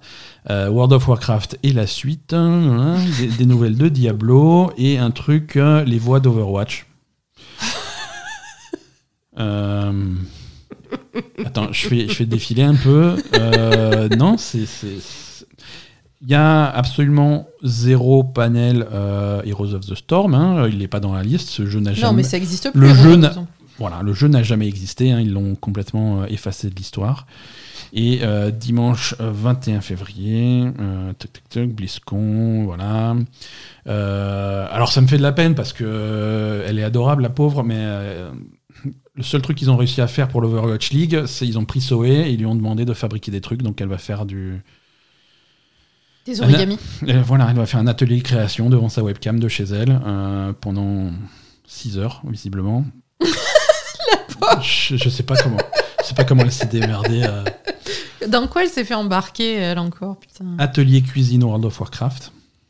Hein, euh, Ah ouais, non, mais là, voilà. on, là, là, on, est, on est bien, là, quand même. hein. Il euh, y, a, il y a du niveau. Hein. Pour le coup, cette année, on est. voilà. Après, la quatrième dimension. après la, tra- la tradition annuelle de la BlizzCon, c'est euh, ils, ils- ils font, ils, ils mettent toujours le paquet pour le concert de fermeture. Euh, et là, cette année, il y en a pas. voilà. Mais tu peux pas faire de concert, c'est interdit. Non, mais je sais pas, tu Ils auraient pu faire chez eux, ouais. Voilà, non, mais tu- vous mettez le concert de votre choix sur YouTube. et ça fera, ça fera la Non, mais là, cette année, personne, c'est gratuit, donc ouais, n'y a pas de concert. Ouais, forcément. enfin, ils, ils te vendent quand même à- en parallèle euh, pour soi. enfin, Non, pas, mais- ça non, ça non, ne le dis pas, ne je, le dis je pas. le dis pas. Hazard, qu'est-ce qu'il faut regarder à la télé, Hazard Raconte-nous. Euh, je me rappelle plus. Tu l'as Ok, noté ce que alors moi, je je est-ce que tu peux nous parler de Home Before Dark? Ça a l'air Ah vachement intéressant. voilà, c'est ça. Donc j'ai continué à écumer euh, le catalogue de Apple TV. Yes. Et, et donc j'ai regardé la première saison d'une série qui s'appelle Home Before Dark. Ah tiens. Pardon. Je suis le mec surpris. Ah bon Euh, Il y a une saison 2 qui Comment est tu dis que ça s'appelle Home Before Dark. Ah ça alors. Il y a une saison 2 qui est en préparation. Ouais, ok. Donc pour l'instant, une seule saison disponible sur Une seule Apple saison TV. disponible. Il y a 10 épisodes. C'est des épisodes qui sont assez longs, qui font entre 45 minutes et 1 heure. Ouais. Euh, alors, donc c'est hum, c'est tout public, c'est-à-dire c'est pour les jeunes et les moins jeunes, mais bon, c'est aussi pour les jeunes. En fait, c'est euh, la- la- la- l'héroïne, c'est une gamine de 9 ans, Mhm. donc il y a quand même un côté assez, assez enfantin, tout ça. Ouais. Euh, une gamine de 9 ans qui, qui se dit journaliste et qui fait des enquêtes euh, de journalisme, en fait. D'accord. Et, et donc, en fait, euh, son père est vraiment journaliste. Ouais. Il s'est fait virer de son travail. Mhm. Et ils repartent avec sa mère et ses deux sœurs dans la ville natale de son père, où visiblement il y a eu un mystère euh, euh, dans lequel son père était impliqué quand il était enfant. Et donc du coup, ils vont revenir dans ce, dans ce truc-là, ils vont repartir sur le mystère, et la petite, elle va tout résoudre, etc. Enfin voilà, bref, la classique. Et... Mais c'était bien quand même. D'accord, ça t'a plu Ouais, ça m'a plu. Bah, Il y a quand même ce côté assez enfantin. C'est pas trop gamin, voilà, je veux dire. Il y a un moment où je me suis dit, c'est trop gamin.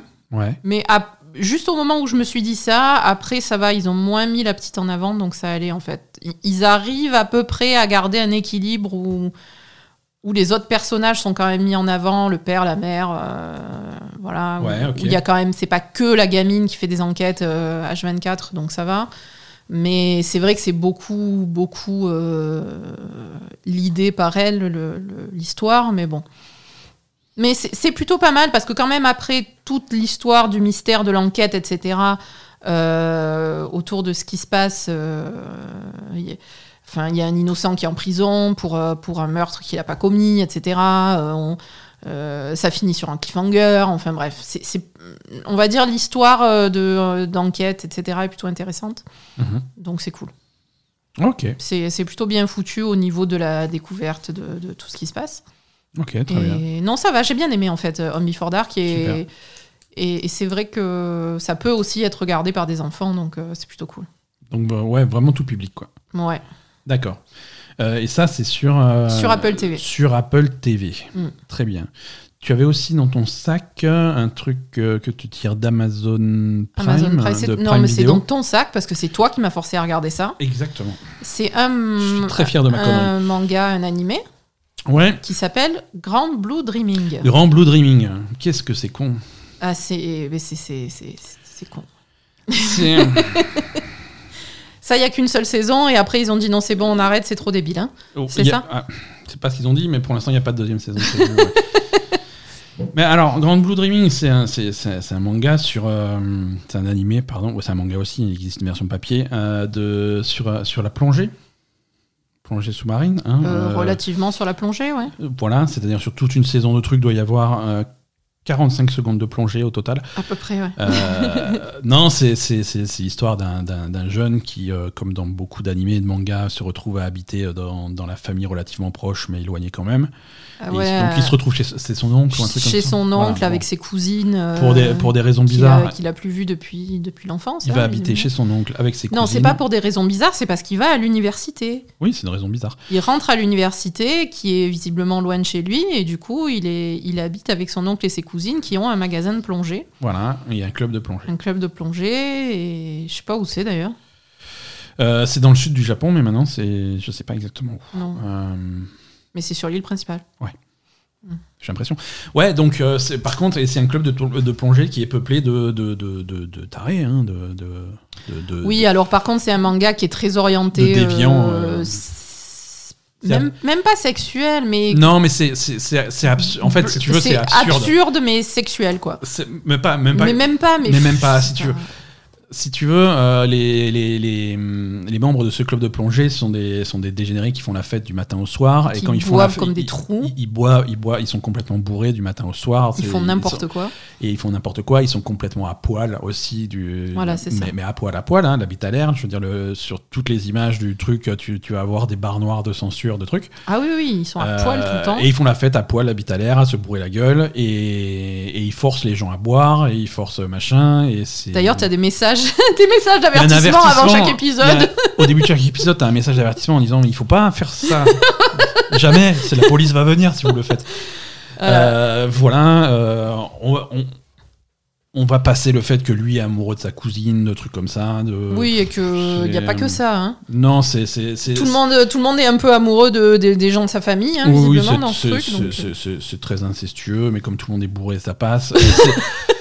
C'est- vraiment étrange. Euh, alors, C'est très étrange. Franchement, c'est un truc sur, euh, sur les premiers épisodes, euh, j'ai trouvé ça pour rigolo, tu vois. Je veux dire, les situations sont cons, c'est surprenant. Il faut vraiment prendre ça au second degré. C'est très voilà. très con. Tu, tu éteins le cerveau, tu mets, tu, tu, tu mets ça au second degré, tu dis bon, c'est con, machin. Après, ça se renouvelle pas beaucoup. hein. Ça reste con jusqu'au bout, en fait. Il n'y a pas trop d'évolution. Ça reste con et c'est même connerie. euh, C'est répétitif. Les, les, les, les gags sont, sont répétitifs, c'est pareil. Les gags, Euh, c'est les, les gags, c'est les mêmes et c'est toujours les mêmes situations. On se Mm. fait, oh non, aujourd'hui je vais pas boire. Image d'après, oh, je suis bourré. Oui, voilà. Voilà, non, c'est rigolo, c'est rigolo, mais c'est pas, c'est inoffensif quoi. C'est Ouais, je sais pas si c'est inoffensif. euh, quand même, euh, une image des filles qui est pas top. euh, bon, voilà, Mhm. c'est pas non plus. euh, et parfois ils font de la plongée. Et parfois, ils font de la plongée, et là, ils sont super sérieux. Mm. Et voilà, c'est les seuls moments où ils sont pas bourrés, c'est quand ils font de la plongée. quoi. Ouais, ouais. Oui, et ça, et ça en devient drôle parce que les, les espèces de, de, de bourrins à poil bourrés du matin au soir, quand il s'agit de, de, de faire la plongée, c'est, bon alors voilà, les règles de la sécurité c'est ça, il faut faire ça comme ça, Ouais, ils sont super ça. sérieux dans leur truc. Et ça, ça leur fait et, et du coup euh, du, du coup ça leur fait presque un peu ça les rend sympathiques ces personnages qui sont abjects le reste du temps. Oui, oui, ça. Mais, mais bon, tu finis par tu finis par t'y attacher alors qu'il y a aucun personnage qui sert à rien dans cette série en fait. C'est Ben oui, même le personnage principal, euh, il sert à rien en fait. voilà, Tu- je veux tu- dire- je- je- J'en sais rien. Et il est présenté dans, les, dans le premier, voire dans les deux premiers épisodes, comme un, comme un, comme un jeune sérieux embarqué là-dedans malgré lui. Oui, et en fait. Et en fait, euh, pas du tout. le- C'est un débile profond. c'est- ça. et, et- et il est, et il mérite tout ce qui lui arrive. Ah, euh, non, non, il reste pas embarqué euh, malgré lui longtemps. Hein. C'est- pas compliqué de le convaincre. hein. non, non. Voilà. Bon, ça s'appelle Grand Blue Dreaming et c'est sur Prime Video. Il y a une saison. J'espère qu'il n'y en aura pas deux, franchement. J'espère qu'il n'y en aura pas deux. Franchement, j'aurais, non, franchement, j'aurais, j'aurais dû arrêter de regarder moi.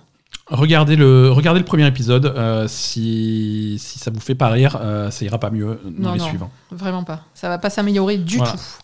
Voilà. Mais si jamais vous regardez le premier épisode et que vous pleurez dire que vous en pouvez plus, bah, Ah, ça, ça va vous plaire. regardez la suite. hein, c'est, euh, c'est- voilà, spécial. Merci à tous de nous avoir écoutés. C'est terminé.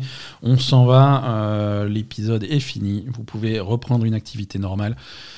Euh, merci à tous. Euh, un- on, on refait un petit mot sur ce qu'on a dit en début d'épisode. Donc euh, cette semaine, c'est une grande semaine pour les gays, sur la belle les gamers, hein, puisqu'on lance notre, Notre Patreon. notre Patreon, ça se passe sur patreon.com et vous avez la possibilité de soutenir ce podcast euh, avec, euh, avec une aide financière. C'est ce qui permet, c'est ce qui permet à ce podcast euh, d'exister. hein. c'est parce C'est que très important pour nous. voilà, derrière Ben et De Aza qui, qui raconte des conneries tous le les faire, lundis pendant deux heures, euh, il y a, Il y a beaucoup de il travail. y a de la préparation, il y a du boulot, il y a du matériel, il y a, il y a, il y a plein de trucs, il y a des frais.